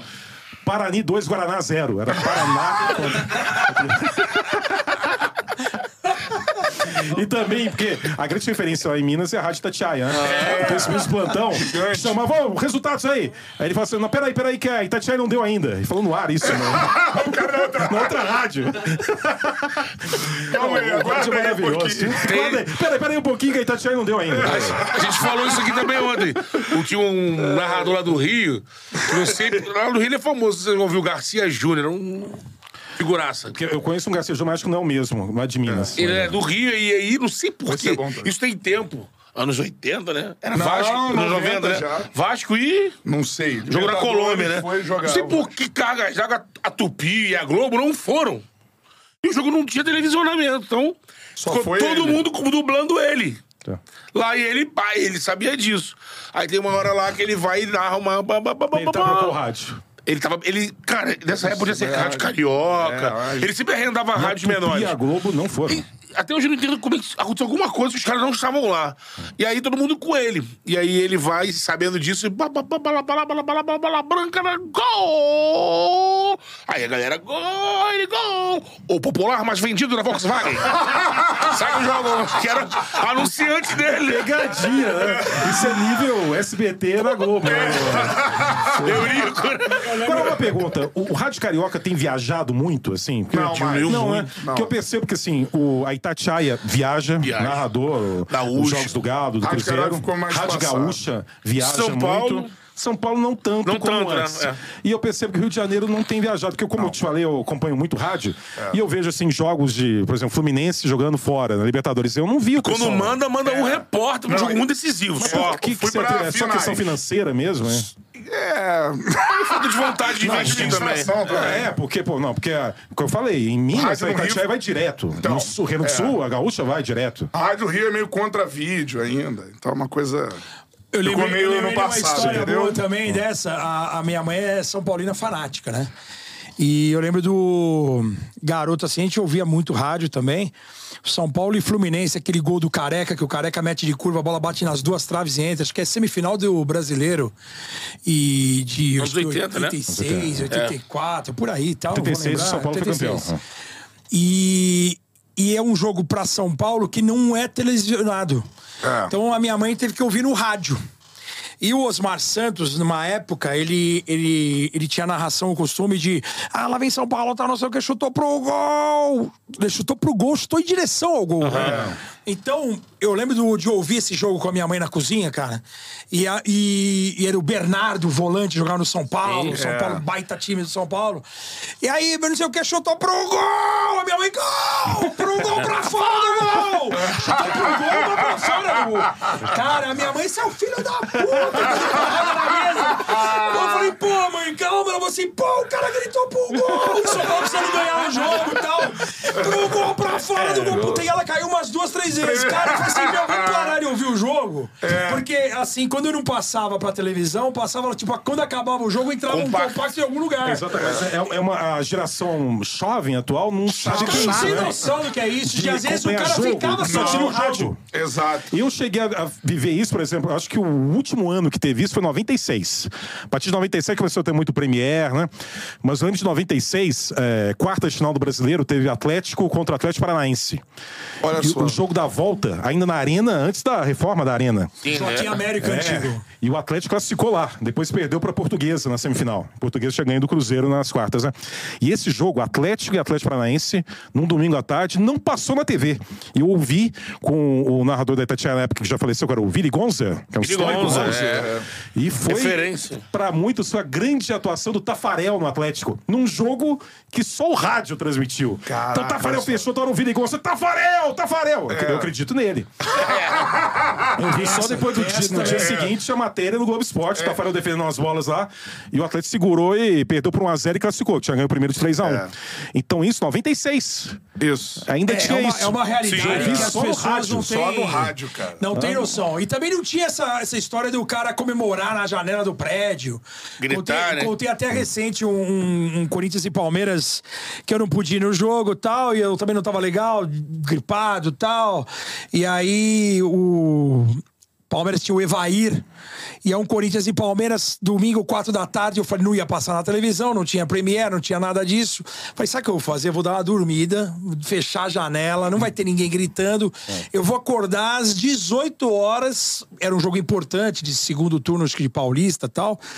E eu falei, cara, não vou, vou ficar sofrendo no rádio, cara. Não é um jogo que eu não, não tenho coração. sofrimento, né? Não tenho coração pra rádio é- sofrer no rádio.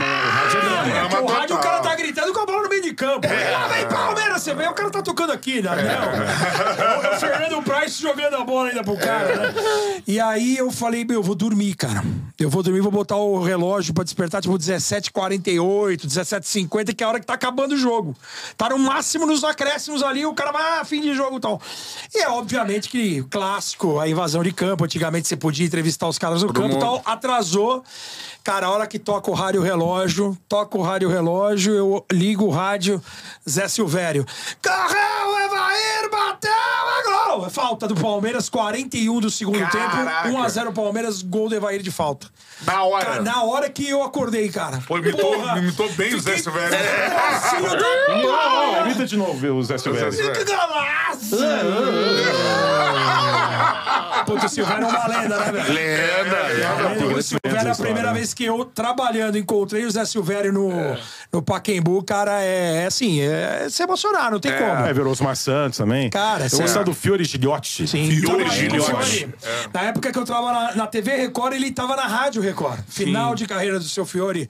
Cara, que, que doce de pessoa, cara. Que... Foi- Fez história, né? É, lá, no Rio, além de garoto. Abram-se as cortinas e Ele, ele não narrou, acho que ele não narrou a Copa de 94 porque ele era candidato. A lei eleitoral não permitiu que ele narrasse a Copa de 94. Aqui em São Paulo? Crepúsculo de jogo, torcida brasileira. Balão subiu, desceu.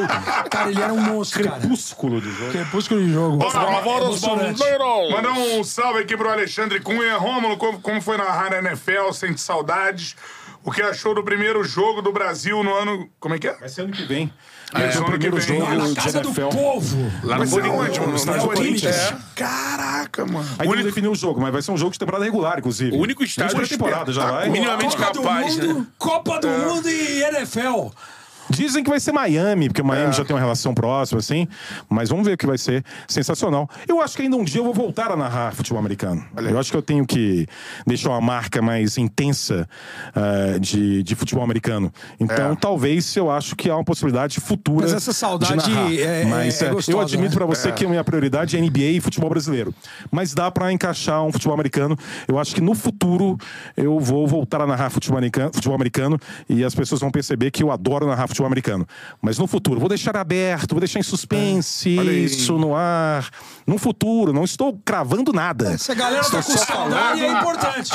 Você aí Se vai deixou perceber saudade, é que eu importante. adoro narrar futebol americano. E vou voltar a narrar. Quando? Não sei, mas vou voltar. Tom, Tom Brady. Minha vida! Vai, vai lá, vai Tom. Brady. O Tom Brady parou, vai ter Mas que escolher enquanto outro isso. NBA e futebol brasileiro. Vai ter que escolher outro pra engravidar. É o maior, o Tom Brady? Ah, sim. Certamente. Maior do que os Manning, que essa galera. Certamente, sim. Peyton Manning. Certamente. É. É. o, a, a carreira dele de vitórias, de longevidade. Não, e é... aí sai do, do England, aí ganha com o Buccaneers. É, nem esperava isso, né? É, doideira. Sim, ele é o maior. Ele é o maior da história. Agora, o. Mas sempre, né, destacando que cada momento tem, ainda mais futebol americano, Sim. cada era tem um estilo de jogo totalmente diferente. Então, O John Montana, a gente pode cravar que é o Tom Brady é o maior, mas sempre relativizando que é um esporte que mudou muito ao longo das décadas. Então acaba Sim. até ah, não sendo muito viável, muitas vezes, fazer comparação. Porque Tinha um melhor in- estilo- intocável, né? Regras do jogo mudaram muito, de proteção ao quarterback, muita coisa mudou. Então sempre tem que relativizar também. O, ó, mandando um abraço pro Marcos Filho, mandou superchat, não vai dar pra ler todos. O Emerson, é, o Rafael Galvão, o Gabriel Antoniazzi. O Alisson pediu pra falar do encontro com o Aldridge, ele já falou, é só voltar a live aí que você vai ver, vai ter corte também. Show de bola. Tem no começo. É o quê? Bem no começo. É, foi Bem no começo. emocionante. Então, essa parada. E o Vini Silva pergunta que o canta para os íntimos e Rômulo. Podemos dizer que Januário de Oliveira e Silvio Luiz abriram as portas para essa narração com humor? Eu acho que o. Cara, é, eu trabalhei com os dois, meu. é, né? Mas o que, o que mais me inspirou não é nenhum dos dois. Quem é? É o Ivan Zimmerman. Ivanzinho. Porra, figura. Era do Showtime! Inclusive, respeitando o trabalho de todo mundo, pra mim o mais engraçado e divertido é o Ivan Zimmerman. Sim. Muito mais que os dois citados, inclusive. Sim. O do Januário, eu, Eu gostava eu muito gostava muito dele. E eu gostei muito numa matéria que uma vez a Globo fez, juntando a viúva do Super Ezio. Super Ezio. É, quem mais que tava lá? Valdeir. O Sávio, Valdeir, né? The, The Flash. Flash. E tava o William do Vasco William, também, o né? Pequeno Príncipe. E o Januário já tava sem visão, né, devido à diabetes. E foi muito emocionante. Foi... Ah, já que tá falando de emoção, eu até fiquei arrepiado aqui, ó, arrepiadinho, não sei se você delícia. É porque a minha emoção é mais. Pelos sutil. soltados. Mas como eu sou peludo, sou meio Tony Ramos, fica mais evidente. Você não tem essa emoção, você não tem pelo aí, ó. Aqui, ó, tá? A gente fala na transmissão, é o Viu peludo e como emociono? pelado. Viu como emociono? Mas é uma contida, ele é mais explosivo. E quando eu, só de lembrar essa matéria, eu achei uma matéria Foi, foi. maravilhosa. Eric Faria, né? Foi o Eric Faria, acho que foi, o Foi, Eric foi, Faria. foi, Essa sim, foi. matéria, pra mim, é uma das melhores matérias envolvendo Ah, eu- jornalismo eu- esportivo, eu ter que é a reunião dos ele, dois cara. me fez arrepiar. Olha só, peludinho aqui, arrepiadinho. e a- o Januário lá no Maracanã, a, a viúva do, do Ezio, contando, tava com o filho do Ezio também. Super-herói o é Sávio, isso. o Sávio contando A a, histó- história Anjo do Loiro. Anjo Diabo- Loiro, que chamava Loiro. de Diabo Loiro. Isso. Aí a avó do Sávio encontrou o Januário e falou: Não chama esse menino de diabo, bonitinho." ele é um anjo. E o Januário ficou sabendo disso nessa matéria. Isso. O Sávio contando. Era a sua avó. Essa matéria é uma obra-prima de emoção. Olha, de novo aqui, não sei se está mostrando Sim. aqui. Arrepiadinho, viu? Eu tenho Super emoção. Ezio. Super-herói é pra é isso. sensível. Cara, eu trabalhei começo da minha carreira, em 95, como estagiário na TV Bandeirantes. Cara, eu, tive a oportunidade, o Januário, numa- no, no meio do Campeonato Brasileiro, veio pra cá pra fazer jogos aqui, dos times cariocas aqui em São Paulo. Então, invariavelmente, invariavelmente tinha alguns jantares, assim, o pessoal se encontrar e, e o, e o cara frequentar a redação. E eu, estagiário, vendo o Januário de Oliveira, falei, cara, quantas vezes segunda-feira à noite eu não assistia, né? Cruel, E muito é, cruel. e depois tinha aquela, depois tinha aquela lá. carreto da noite, Sexta o primeiro Sexo, carreto né? E a loucura das colegiais. Ele sempre é, ele anunciava o, né, o- o título do filme da- do Sexta Sexo na, na, na Band. E, e, e, e o Silvio Luiz, cara. Silvio Luiz, referência. Mas pra mim é o mais divertido é o Ivan Zimmerman. O. Ivan Zimmerman, É, isso aí eu ele peguei. narrando NBA em 2002, 2003. Pra mim era um espetáculo que chegou até a fazer com que naquela época eu com 20 anos, 21. Aliás, ontem eu completei 20 anos de formado em jornalismo em- Caramba, em, legal. Minas. Ontem. Show de bola. Parabéns, parabéns. Parabéns pra mim. A gente fala aqui que é jogar confete. Assim. Joga confete. Parabéns pra mim. Foi orador, inclusive. Um discurso bem ousado na época, inclusive, hein? É mesmo? Caraca. Esse vídeo aí? Graças a Deus, acho que não. Mas é, foi ousado, fiz o pessoal rir, fiz humor no negócio, Sim. que é, também podia ter sido um fiasco também, mas Poderia. eu quis fazer.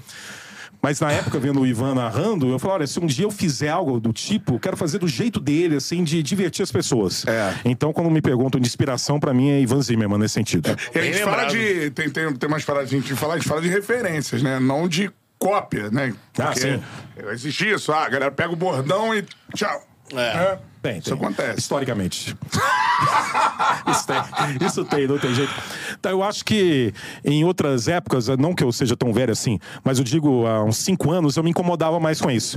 Mas, sinceramente, eu acho que nos últimos dois anos, um ano e meio, eu, a pessoa manda pra mim, ele mesmo aqui recentemente mandou pra mim, ó, tem um cara falando isso aqui. Eu falei, é, tô sabendo, eu não tô mais ligando, sabe? É, né? Não tô mais ligando Eu pra isso. que o- se, Cara, o é cara, se o cara der o nome, fala assim: ah, eu mesmo, às vezes, eu tô fazendo um jogo com outro narrador e eu falo tesouro, por exemplo. eu vou tudo falar, bem. como diz o Romulo Mendonça, o tesouro, o Luca Doncic está arrebentando com o jogo. Não, e tem não tanto bordão falar. novo também, eu acho, Romulo, eu tento fazer isso também, é que você vai renovando, o cara pega um bordão, você já tá lá na... Exato. Tá vazando outro, tá usando assim, outro. eu tô muito mais suave em relação a isso. Eu agora tá, sabe, eu, eu quero fazer o meu trabalho da melhor forma possível e vai. Eu não- mas eu tinha um tempo que eu ficava bem assim, ó, para com isso aí! Agora eu não faço mais isso, não. Show, vamos à lista? Vamos à lista, vamos à lista. Vê aí que, que você tá baixo na já? ordem. Você tá Isso na é- ordem aí? Qu- Quanto tempo tem de, de programa aqui? Já uma temos o quê? Duas horas. É o padrão? É o padrão? Quero saber se é o padrão. é o padrão. Ah, então tudo bem. Dos bons. Tudo Quer bem, então mais? tá bom. A gente vai. Qual foi o mais curto? Não precisa falar quem é o personagem, mas qual foi o mais curto de Mas duração? não porque não foi rendido a resenha, porque pediu, né? Tinha que ser. É. Dorival. É, A gente queria fazer 50 horas, mas. Sim. Na essa história é hora. boa. Queriam que fosse 35, Bruno. Mas que isso, 35 Podcast. Vamos ver, um teaser. Aí, Vai ser 45. histórico. Antes da semifinal da Libertadores. Não. Aí conseguimos foi esticar Uma horinha, e fazer uma horinha, é. Chegou Tá quase bom. uma horinha. Tá bom. Agora, o Dorival ficava lá. É, ele tava Isso tranquilo. é assessoria, né? Que vem. Vocês sabem É, que eu nunca fiz uma lista dos 10, assim. Eu, eu boto 10, mas eu não consigo botar em você, ordem. pra manter o suspense. Não, é Não, difícil tem que botar botar em em- eu botei em ordem. começa de baixo pra É que já tá cima. no automático. Deixa pra mim, por último primeiro, Porque né? você já tá nessa, nesse teu critério aí e tal. Olha, eu fiz essa pergunta aqui, ó, onde o cara entra. ó. Eu já sei que você E eu já sei o que, que você tá falando. já. Parece com a minha. É. Não, bota Não, uma vai, ordem. não, eu não vou botar em ordem, eu não consigo colocar em ordem. Tu tem o os, número três, um? os três primeiros eu coloco em ordem. Jordan, LeBron e Magic Johnson, na ordem. Jordan, Lebron, Lebron e Magic Johnson. Essa é a minha ordem. Aí eu paro aí, porque o restante eu acho que... Abdul Jabbar na quarta colocação. Então, eu não o meu critério é de quem eu vi jogar. O Abdul Jabbar, eu peguei o final da carreira dele. Eu Mas não eu vi vi jogar. depois, eu também vi coloquei. o vídeos. O critério dele é muito Não, rigoroso. eu sou muito rigoroso. O meu é a partir de 80. Pronto. É. Aqui, ó. Larry Bird. Tá na minha lista. É. Quinto Larry colocado. Bird. Que é o ídolo do Oscar, né? Tim Duncan. Tim Duncan tá na minha lista. Sexto Uma, colocado. uma hora ela pivô da história. É. É. Tim Duncan. Kobe Bryant. Tá na minha lista. Achei que ficaria mais em cima. acho que na minha lista mano. é Mas, mais pô, o cara é top 10. Isso daí isso não é pouco, não. É. Você fala, pô, não, pô, porque é o top 10 da história. Isso não pode ser encarado como pouco. né? É verdade. E na frente, Shaq. Tá na minha lista. O mais dominante, não. O período de auge do Shaquille Olá, O'Neal. João, tá na minha é o mais lista. dominante. Olá, João é o nono. Tá na minha lista. E aí quase caindo da lista. Eu falei. Não, mas que ele não quase caiu, não. Ele entrou. o maior. Pra cada um o maior arremessador da história. Ele não pode ficar fora É do top isso aí. 10. Então, Quem que é o quarto dali? A Karim Abdul-Jabbar, que Jordan, é o que não tem. LeBron, Magic, tá na Bird, Duncan, é Kobe, Shaq, Olajuwon e Curry. Um Olajuwon jogador que foi te um- doeu deixar fora da lista. Bom... Bom, é... Eu sou muito fã que- desse cara que ele tá com a camisa, o Alan Iverson. Alan eu acho que ele Iverson. foi, acho que ele foi um cara É um show, é um diferente. espetáculo. nossa, Até pelo É, mas, tamanho. ah, pontuava Mas- demais. mas aqui- Jogar com a Eu meia tô no incluindo braço. também todo o contexto. né? O que que é? A Jogar meia. meia no É. braço. Cara, a influência agressivo, dele né? extra quadra é, gigantesca. É. De corrente, de Estilo, né? tatuagem, de É. cantar, de ser rapper, de, de ser. é, de usar essa sleeve aqui por conta de uma lesão que ele teve e depois. Continuou. Porque permanecendo. o jogador preferido não necessariamente é um cara que eu vou colocar no top 10. O meu jogador preferido não tá no top 10. Wilkins, por exemplo, Era o meu- Shaw Camp. Shao Kahn. Do Seattle, Do Seattle voava, ponte aérea. É o meu o preferido é o. Dominic Wilkins. coloco Também ele. não foi outra campeão. É um cara que viveu na época do Michael Jordan, não foi campeão. Pô, tirando o, o Bulls, que é o meu time, né? Que eu gostava de ver a caramba do. do Da geração do- Bulls, né, Guilherme? É, mas eu gostei muito também de Chris Webb. Chris Webber. Chris Webber, do Sacramento. Sacramento King. Eu gostava de. Steve Nash. Foi MVP. Três. claro. Stephen Marbury. Stephen bom, Marbury. tá, abusado. Kevin Garnett, eu acho que é um cara que gente, eu gosto. Jason Williams. Né? Jason Williams. Nossa senhora, isso era fantástico. Né? Sabe quem é fã do show, Jason Williams incondicional? Djalminha. É, né? É mesmo, Djalminha cara. uma vez me encontrou lá na ESPN e falou assim, cara, eu sou fã do Jason Williams, vi os vídeos dele pra poder copiar Ó. a habilidade do Jason Djalminha acompanha Williams. NBA. Depois, também. depois ele foi pro Acompanha demais. street, na rua. Às vezes foi campeão com o Miami em 2006, Mas junto com o também. Peyton, com o Dwayne Wade, com o Shaq. Jogou também isso Cara, aí ele tá também. jogando lembro até também do hoje. Jason Ele Kidd. joga até hoje aqueles É pick-up técnico, games assim Dallas. e Né? joga Do muito Dallas, bem. é. Ele faz os negócios Absurdo, mágicos, o cara é absurdo, mágico. Absurdo, absurdo. É, Vince Essa aqui é a minha Carter. singela lista Vince aqui. Pô, sensacional. Então o Kobe é o sétimo na minha lista, hein? Polêmica aí. Polêmica. O Kobe, né? É porque lá, porque pro, pro americano, não sei se eu tô falando merda, né? Mas o americano sempre. É, o Kobe tinha um negócio de superar. Ah, só vai valorizar o Kobe quando ele ganhar um título sem o, o check. É, ganhou em, em Tinha essa coisa, né? 2009 ganhou. Ah, não, tá ganhando, mas tá ganhando, pô, Dez também. no time do check, não era o time do Kobe. né? Sim, sim. Muito. Mas muito é, um, é uma polêmica, eu acho que mais é uma Mas é polêmica cara pro público brasileiro que o- americano. Os americanos, muitos colocam essa lista com o Kobe nesse ponto aqui. Exatamente. Ou até um pouco mais abaixo. É. Uma curiosidade surgiu do nada. Galvão já falou alguma coisa contigo, assim, de Gostar do O trabalho. Galvão não. O que eu nada, conheço mesmo assim. assim, de pessoal da Globo é o Luiz Roberto e o Kleber Pô, o Machado. Luiz é. Pô, Luiz trabalhei com ele. O Luiz eu conheci na Olimpíada do Rio. Caramba, né, mano? O Luiz, o Luiz tem do uma Rio, história legal. Não sei também, se... né? Eu vou contar, vou contar essa história do Luiz que vale a pena. Luiz Roberto é. Qual será é a óbvio, história? óbvio que vai ter, é Será óbvio que vai ter choradeira, né?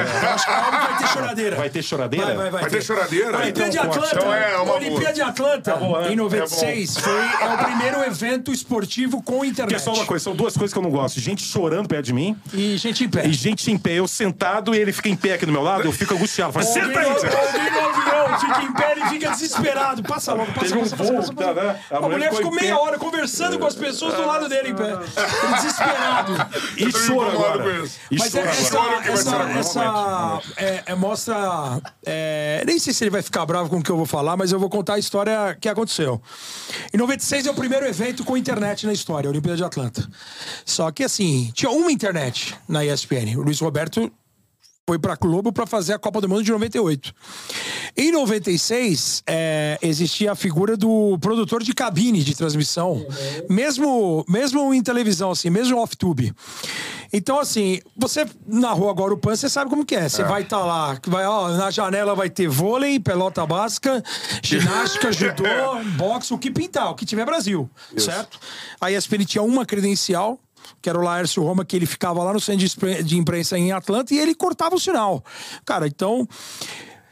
A minha função era de coordenar o horário, tipo, naquele dia, vai, das quatro da tarde até 11 da noite. 11 da noite ia ter um jogo de basquetebol, então por isso que eu tava nesse horário, pelo conhecimento de basquete. Qualquer zebra eu ajudava ali na produção. Então eu tinha que imprimir a lista, o start list de todos os eventos daquele horário. Porque a gente não sabia o que o cara ia cortar. Então, se tinha ginástica, boxe, atletismo, o que tinha, eu tinha. E, e tava com a lista dos, dos jogadores, dos atletas, no, no, né, no lançamento de dardo, você dá a lista do do- dos representantes. E eu imprimia uma cópia para mim, para produção, uma cópia para o comentarista e uma cópia para o narrador. E o narrador daquele horário era o Luiz Roberto. Então, tinha o comentarista de atletismo, tinha o comentarista de judô, tinha... mudava só a pessoa do lado. Sempre lembrando que o Luiz Roberto, antes da Globo, narrou na ESPN. Exatamente. Isso, E era exatamente. na E ESPN. narrava na Rádio Globo também. Também, muito bem. Muito bem. Muito Fórmula bem. 1. É, muito morte bem. do Senna, o Luiz Roberto é o Isso. narrador da Rádio Globo. Rádio Globo, isso aí, O Nilson é. César na Jovem Pan.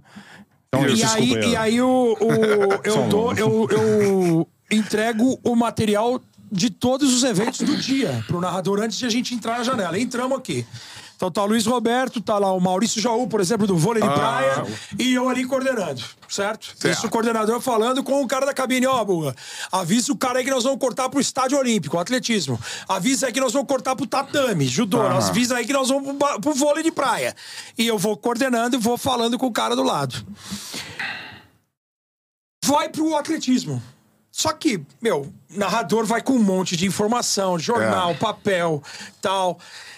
E ele acabou se perdendo nos papéis. E aí ele falou assim pra mim, cara, eu preciso dos papéis do atletismo, assim, off, né? Não tá no ar. É, estamos aqui, Estádio Olímpico de Atlanta, agora final do salto em altura. e aí tinha uma búlgara que é, arrebentava. Aham. E aí ele desligava o microfone e falava assim, cara, cadê o material? E eu falava assim, ó, eu também não posso falar. E eu falo alto, tô do lado, que o vaza no microfone, e eu falo assim, ó, tá tudo com você. Tá tudo com você. Eu te dei, a responsabilidade é sua.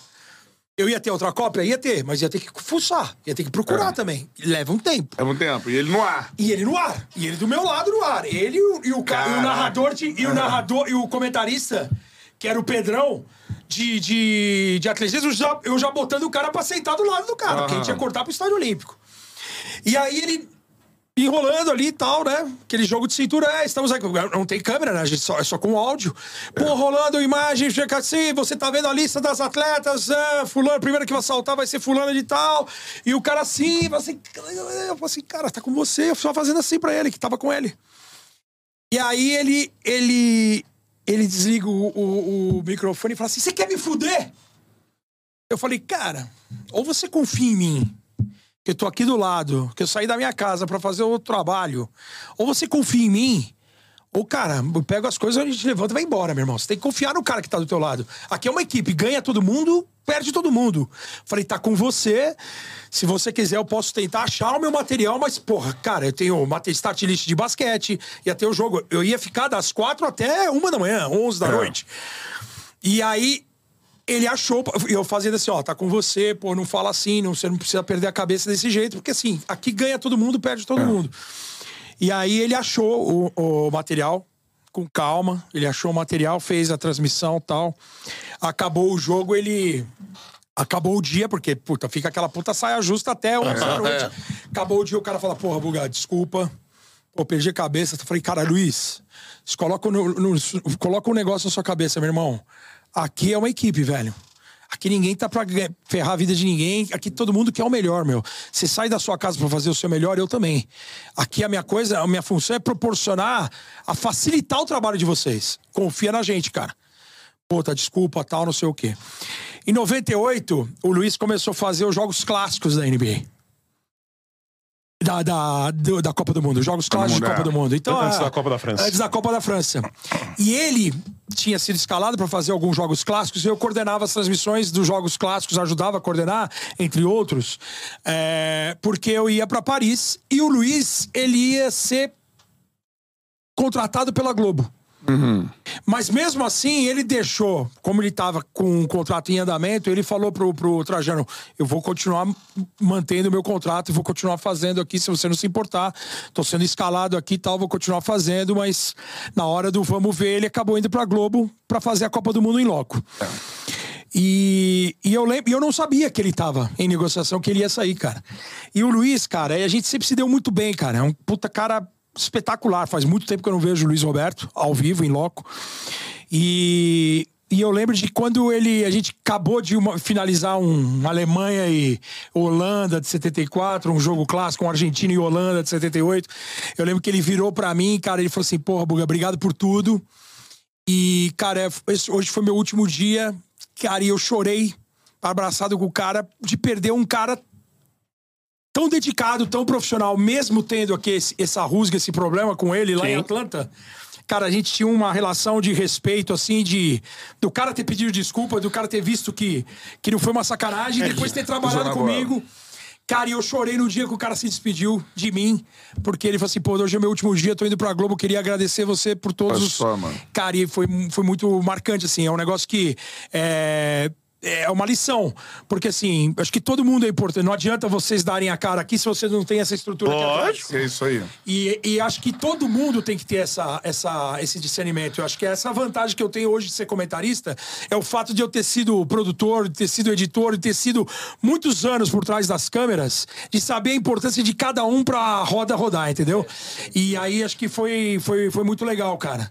O, o, o- a confiança que ele teve depois comigo, cara, e a relação de amizade que a gente teve depois. E eu confesso que eu chorei quando o cara foi embora, porque eu ia deixar de trabalhar com um Sim. cara como profissional como ele era. Caraca, Entendeu? é E o sensacional. Luiz é sensacional, Luiz. É, o Luiz Gente é boa um cara, caramba. gente boa, traz. Quem me apresentou a Roberto foi o Paulo aqui. Soares. Paulo Soares, Que é um amigão. cara fantástico. O Paulo. Soares, se vem aqui, ele arrebenta. Pô, Porque ele amigão tem é de história de rádio. É. O Paulo Soares, você chora. Rádio Globo, né? Sim. Cara, É, sensacional. Também, Rádio. Sim, faz falta o amigão no ar. nossa, O faz amigão muita é falta. Saudades do amigão. Esperamos que volte aí. É. Tomara a Deus.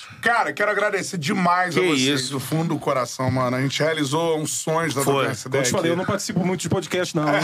O que eu nego aí é uma beleza, hein? É E mesmo. aí você ainda manda no ar, eu quero almoçar lá. Uma participação de fim de ano. É, pô, cara, e assim. só um Eu chapeuzinho morri de Papai Noel. Uma barba branca. Agradecer ao Buga lá Tamo atrás, junto, cara. que, que acompanha o junto. canal lá de trás. É vocês dois por terem citado o Charla numa transmissão junto. de NBA. Pra vocês, Histórica, uma audiência absurda. E, mano, de verdade, assim, eu te tenho como uma referência na narração, assim. Você é um cara que. Eu sou meio escandaloso, né? Então combina, né? É isso. Não, vou quebrar Não. saco. Então, pra gente, um dia. Vral! Eu tô louco pra fazer um vral. Até mandei mensagem nos caras aqui. Falei, vou poder gritar um vral! Vral, Vral, tropa! tropa! Eu, você não Essa pode. pizção aqui. Você não pizza, pode, gente. não. Não é pela pizza, é pelo vral! É. Então é isso, galera. A gente realiza o sonho de ter vocês aqui O hoje. convite pro pessoal seguir acompanhando a NBA no Prime Video. Exatamente. Boa! né? Que tem muita transmissão legal aí, mais coisa em loco futuramente, porque a cobertura é. muito grande. E também a Copa do Brasil no Prime e vem muita coisa pela frente aí. Conto com vocês Pô, na por favor. audiência. Não, e aqui, ó, portas escancaradas, cara, pra quando vocês quiserem voltar. Quase Não aqui, né? Você não vai aqui, ficar sempre aqui, vocês vão pro Rio, né? o cara da produtora falou: aqui? Aqui. cara, com a sua cabeça já, Cara, né? comemorando. Vendo dinheiro de hotel. Antes de acabar, eu até ler aqui a mensagem do. Trabalha com a gente nas mídias sociais do Charla, que é o Luiz Guilherme. Boa. Aí ele mandou, fez questão de mandar mensagem aqui, ó. Rômulo e Buga são, não são apenas ótimos jornalistas. Eles fazem parte do crescimento de uma comunidade da NBA no Brasil. Queria agradecer ao Buga pela força que ele sempre deu, principalmente no Twitter, a maioria das páginas que cobrem o dia a dia da liga e por ter aceito participar do meu TCC e da minha dupla com o Arthur, criadores da página Game, Game Time Brasil, né? É, vocês têm uma importância absurda para esse movimento. Obrigado ao nosso social media aqui, o Luiz Guilherme, mandando Tamo abraço pros dois aí. tamo junto. Valeu, valeu. É, eu acho que o crescimento tem que ser de todo mundo, né? Não é. Acho que é o trabalho junto. É aquilo que eu falei. O basquete é muito disso, né? O esporte coletivo, ninguém ganha nada sozinho. É isso. Aqui é o Charla, é a família Charla, não é só o Betão, E- o Bruno. Acho Com que tá todo certeza. mundo aí. Você vai Isso é narrar o Fusão. Vou narrar no o. Mundial? Tá confiante aí? Então.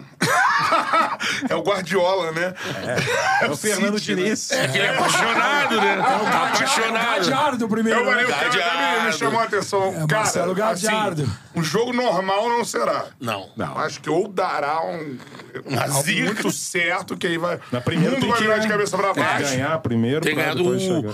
Provavelmente o Tihad, né? Porque vai ser Tihad e o Awali. Deve ser o Trabalho é Tihad. perigoso, hein? É Os caras egípcio, né? né? Eles dão Jogam sempre, todo né? mundo. É. Foi o time que inventou o Corinthians na semi, né? Time chato, Exato. marca. É. né? é, é. Seguinte, vamos mandar uma pizza para eles. Vamos. Porra original. Tem aqui em São Fala aí, Vral. Vral! Seguinte, o não quer o Vral e ir embora. É a melhor pizza que você pode pedir. QR Code tá aí na tela, aponta o celular pro QR Code, cupom CHARLA10, 10% de desconto em qualquer pedido que você fizer. Franquias espalhadas por todo o Brasil, inclusive em Sampa temos duas. Duas, aqui na exatamente. capital. Show de bola. Manda o endereço pra produção que a galera Eu providencia. nem Sei sabia que tinha em São. Paulo. Tem. É. Eu não vou falar aqui onde tem, porque eu só lembro de um endereço, de um bairro. Eu não lembro qual é o outro, mas tem aqui. Ah, tá valendo. E assim, quando vocês forem ao Rio de Janeiro, tem a cerveja Teresópolis, que é a cerveja oficial do Charla Podcast. Vários tipos de cerveja, vai, Zipa, Dunkel. Me lembra aí, vai. Bock. Bock, por aí Tem a vai. KTO, né? Nós somos parceiros KTO. Então, Também, fechou. também. Aí. Eu sou da concorrente. É verdade. Arroba cerveja Teresópolis lá no Instagram. Cerveja assim? Teresópolis. Somos, eu não sou, não. Não, somos eu e o Charla. É, eu e o Charla. Respeito a eu ia vir empresa. com a blusa da KTO e eu falei assim, Eu- vai dar problema pro Romulo, é melhor Só não. citar. Desculpa, eu respeito a empresa citada, mas eu tenho um contrato com outra grande empresa. Então. Verdade, verdade. KTO a casa de apostas que patrocina o Charla. Ó, cupom Charla, 20% de bônus no primeiro depósito. QR Code tá aí na tela. Acesse o QR Code, mas não é pra você levar a sério, como a carreira e tudo mais. Mano, joga o é dinheirinho renda ali. extra, é fazer uma graça, Tem né? no bolso sobrando, joga lá e aposta aí no Mundial, aposta na NBA. NBA, Ainda mais esse NFL. homem aqui hein, que clonaram o teu Instagram, você viu? tava fazendo investimento. Pô, tu viu? Falei, o homem tá... Hã? É. Pedindo pix pra todo mundo. Foto, teve Mas já consegui também? pegar Teve nudes. nudes também ou não? Nudes, ainda, Ainda bem que não. Ou você no lençol branco, seduzindo? não, essa foto ele não Ele recuperou a tempo, ele recuperou a tempo. Bruno seu rápido. gostoso. Foi rápido, mano. Essa foto tava numa pasta escondida. Ah, bom, É, nossa, que Posta Taurão. oculta. um livro hacker chega lá. Criptografada. É um perigo isso! Esse vazamento de fotos é um perigo. A imprensa, seu gostoso, seu a imprensa já, já foi vítima. Manda já. aí, manda aí. Cantarelli, seu gostoso, pra encerrar o programa. Agora, Se tivesse no Manda lençol... sirigaita. Betão, seu gostoso! Cantarelli, você é gostoso demais! Aê, viva o Charla Podcast. Tamo junto. Episódio histórico. Um abraço, galera. Seguimos em São Paulo. Amanhã tem mais. Seguimos. Amanhã. Ah. PVC, PVC. meio-dia e meia. Meio-dia e meia. PVC é o verdadeiro, não o Magno Navarro imitando o Não, não, PVC. não, não. PVC. Vem um cano, vem um cano aqui. E não é germancano. tá na Arábia Saudita esse momento. é claro. Ele mandou um áudio aqui, deixa eu só confirmar aqui, ó. PVC? Aí não vai mais. Sério? Certo? Tá certo? Ah, Pô, tá certo. Olha só. Tá certo. Certinho. Já pensou? Não, calma. Não Caiu! O PVC, eu, eu vejo qualquer vídeo do PVC agora no Instagram, eu lembro do Magno Navarro. É igualzinho. Cara, É, faz muito igual, muito igual. Muito É Eu igual. acho que os melhores Ele dele. encarna o cara, PVC É, e e o o Renato, né? Diniz, cara. E o Renato, né? O Diniz é Renato também. Renato também é. Bota o óculos assim. É? Renato do. do... Meio malemolente, assim. Né? Ah. Tchau! Tamo junto. Caio Ribeiro no. Então calma aí, vamos lá, de novo, pra organizar. Tudo amanhã? PVC, Pra frente. né? PVC, Amanhã. Betting, Caio Ribeiro, a PVC e Mauro Betting, Caio Ribeiro, Pra frente. Fernando Praz, e é isso aí. Muito mais. tem muito mais. Tchau.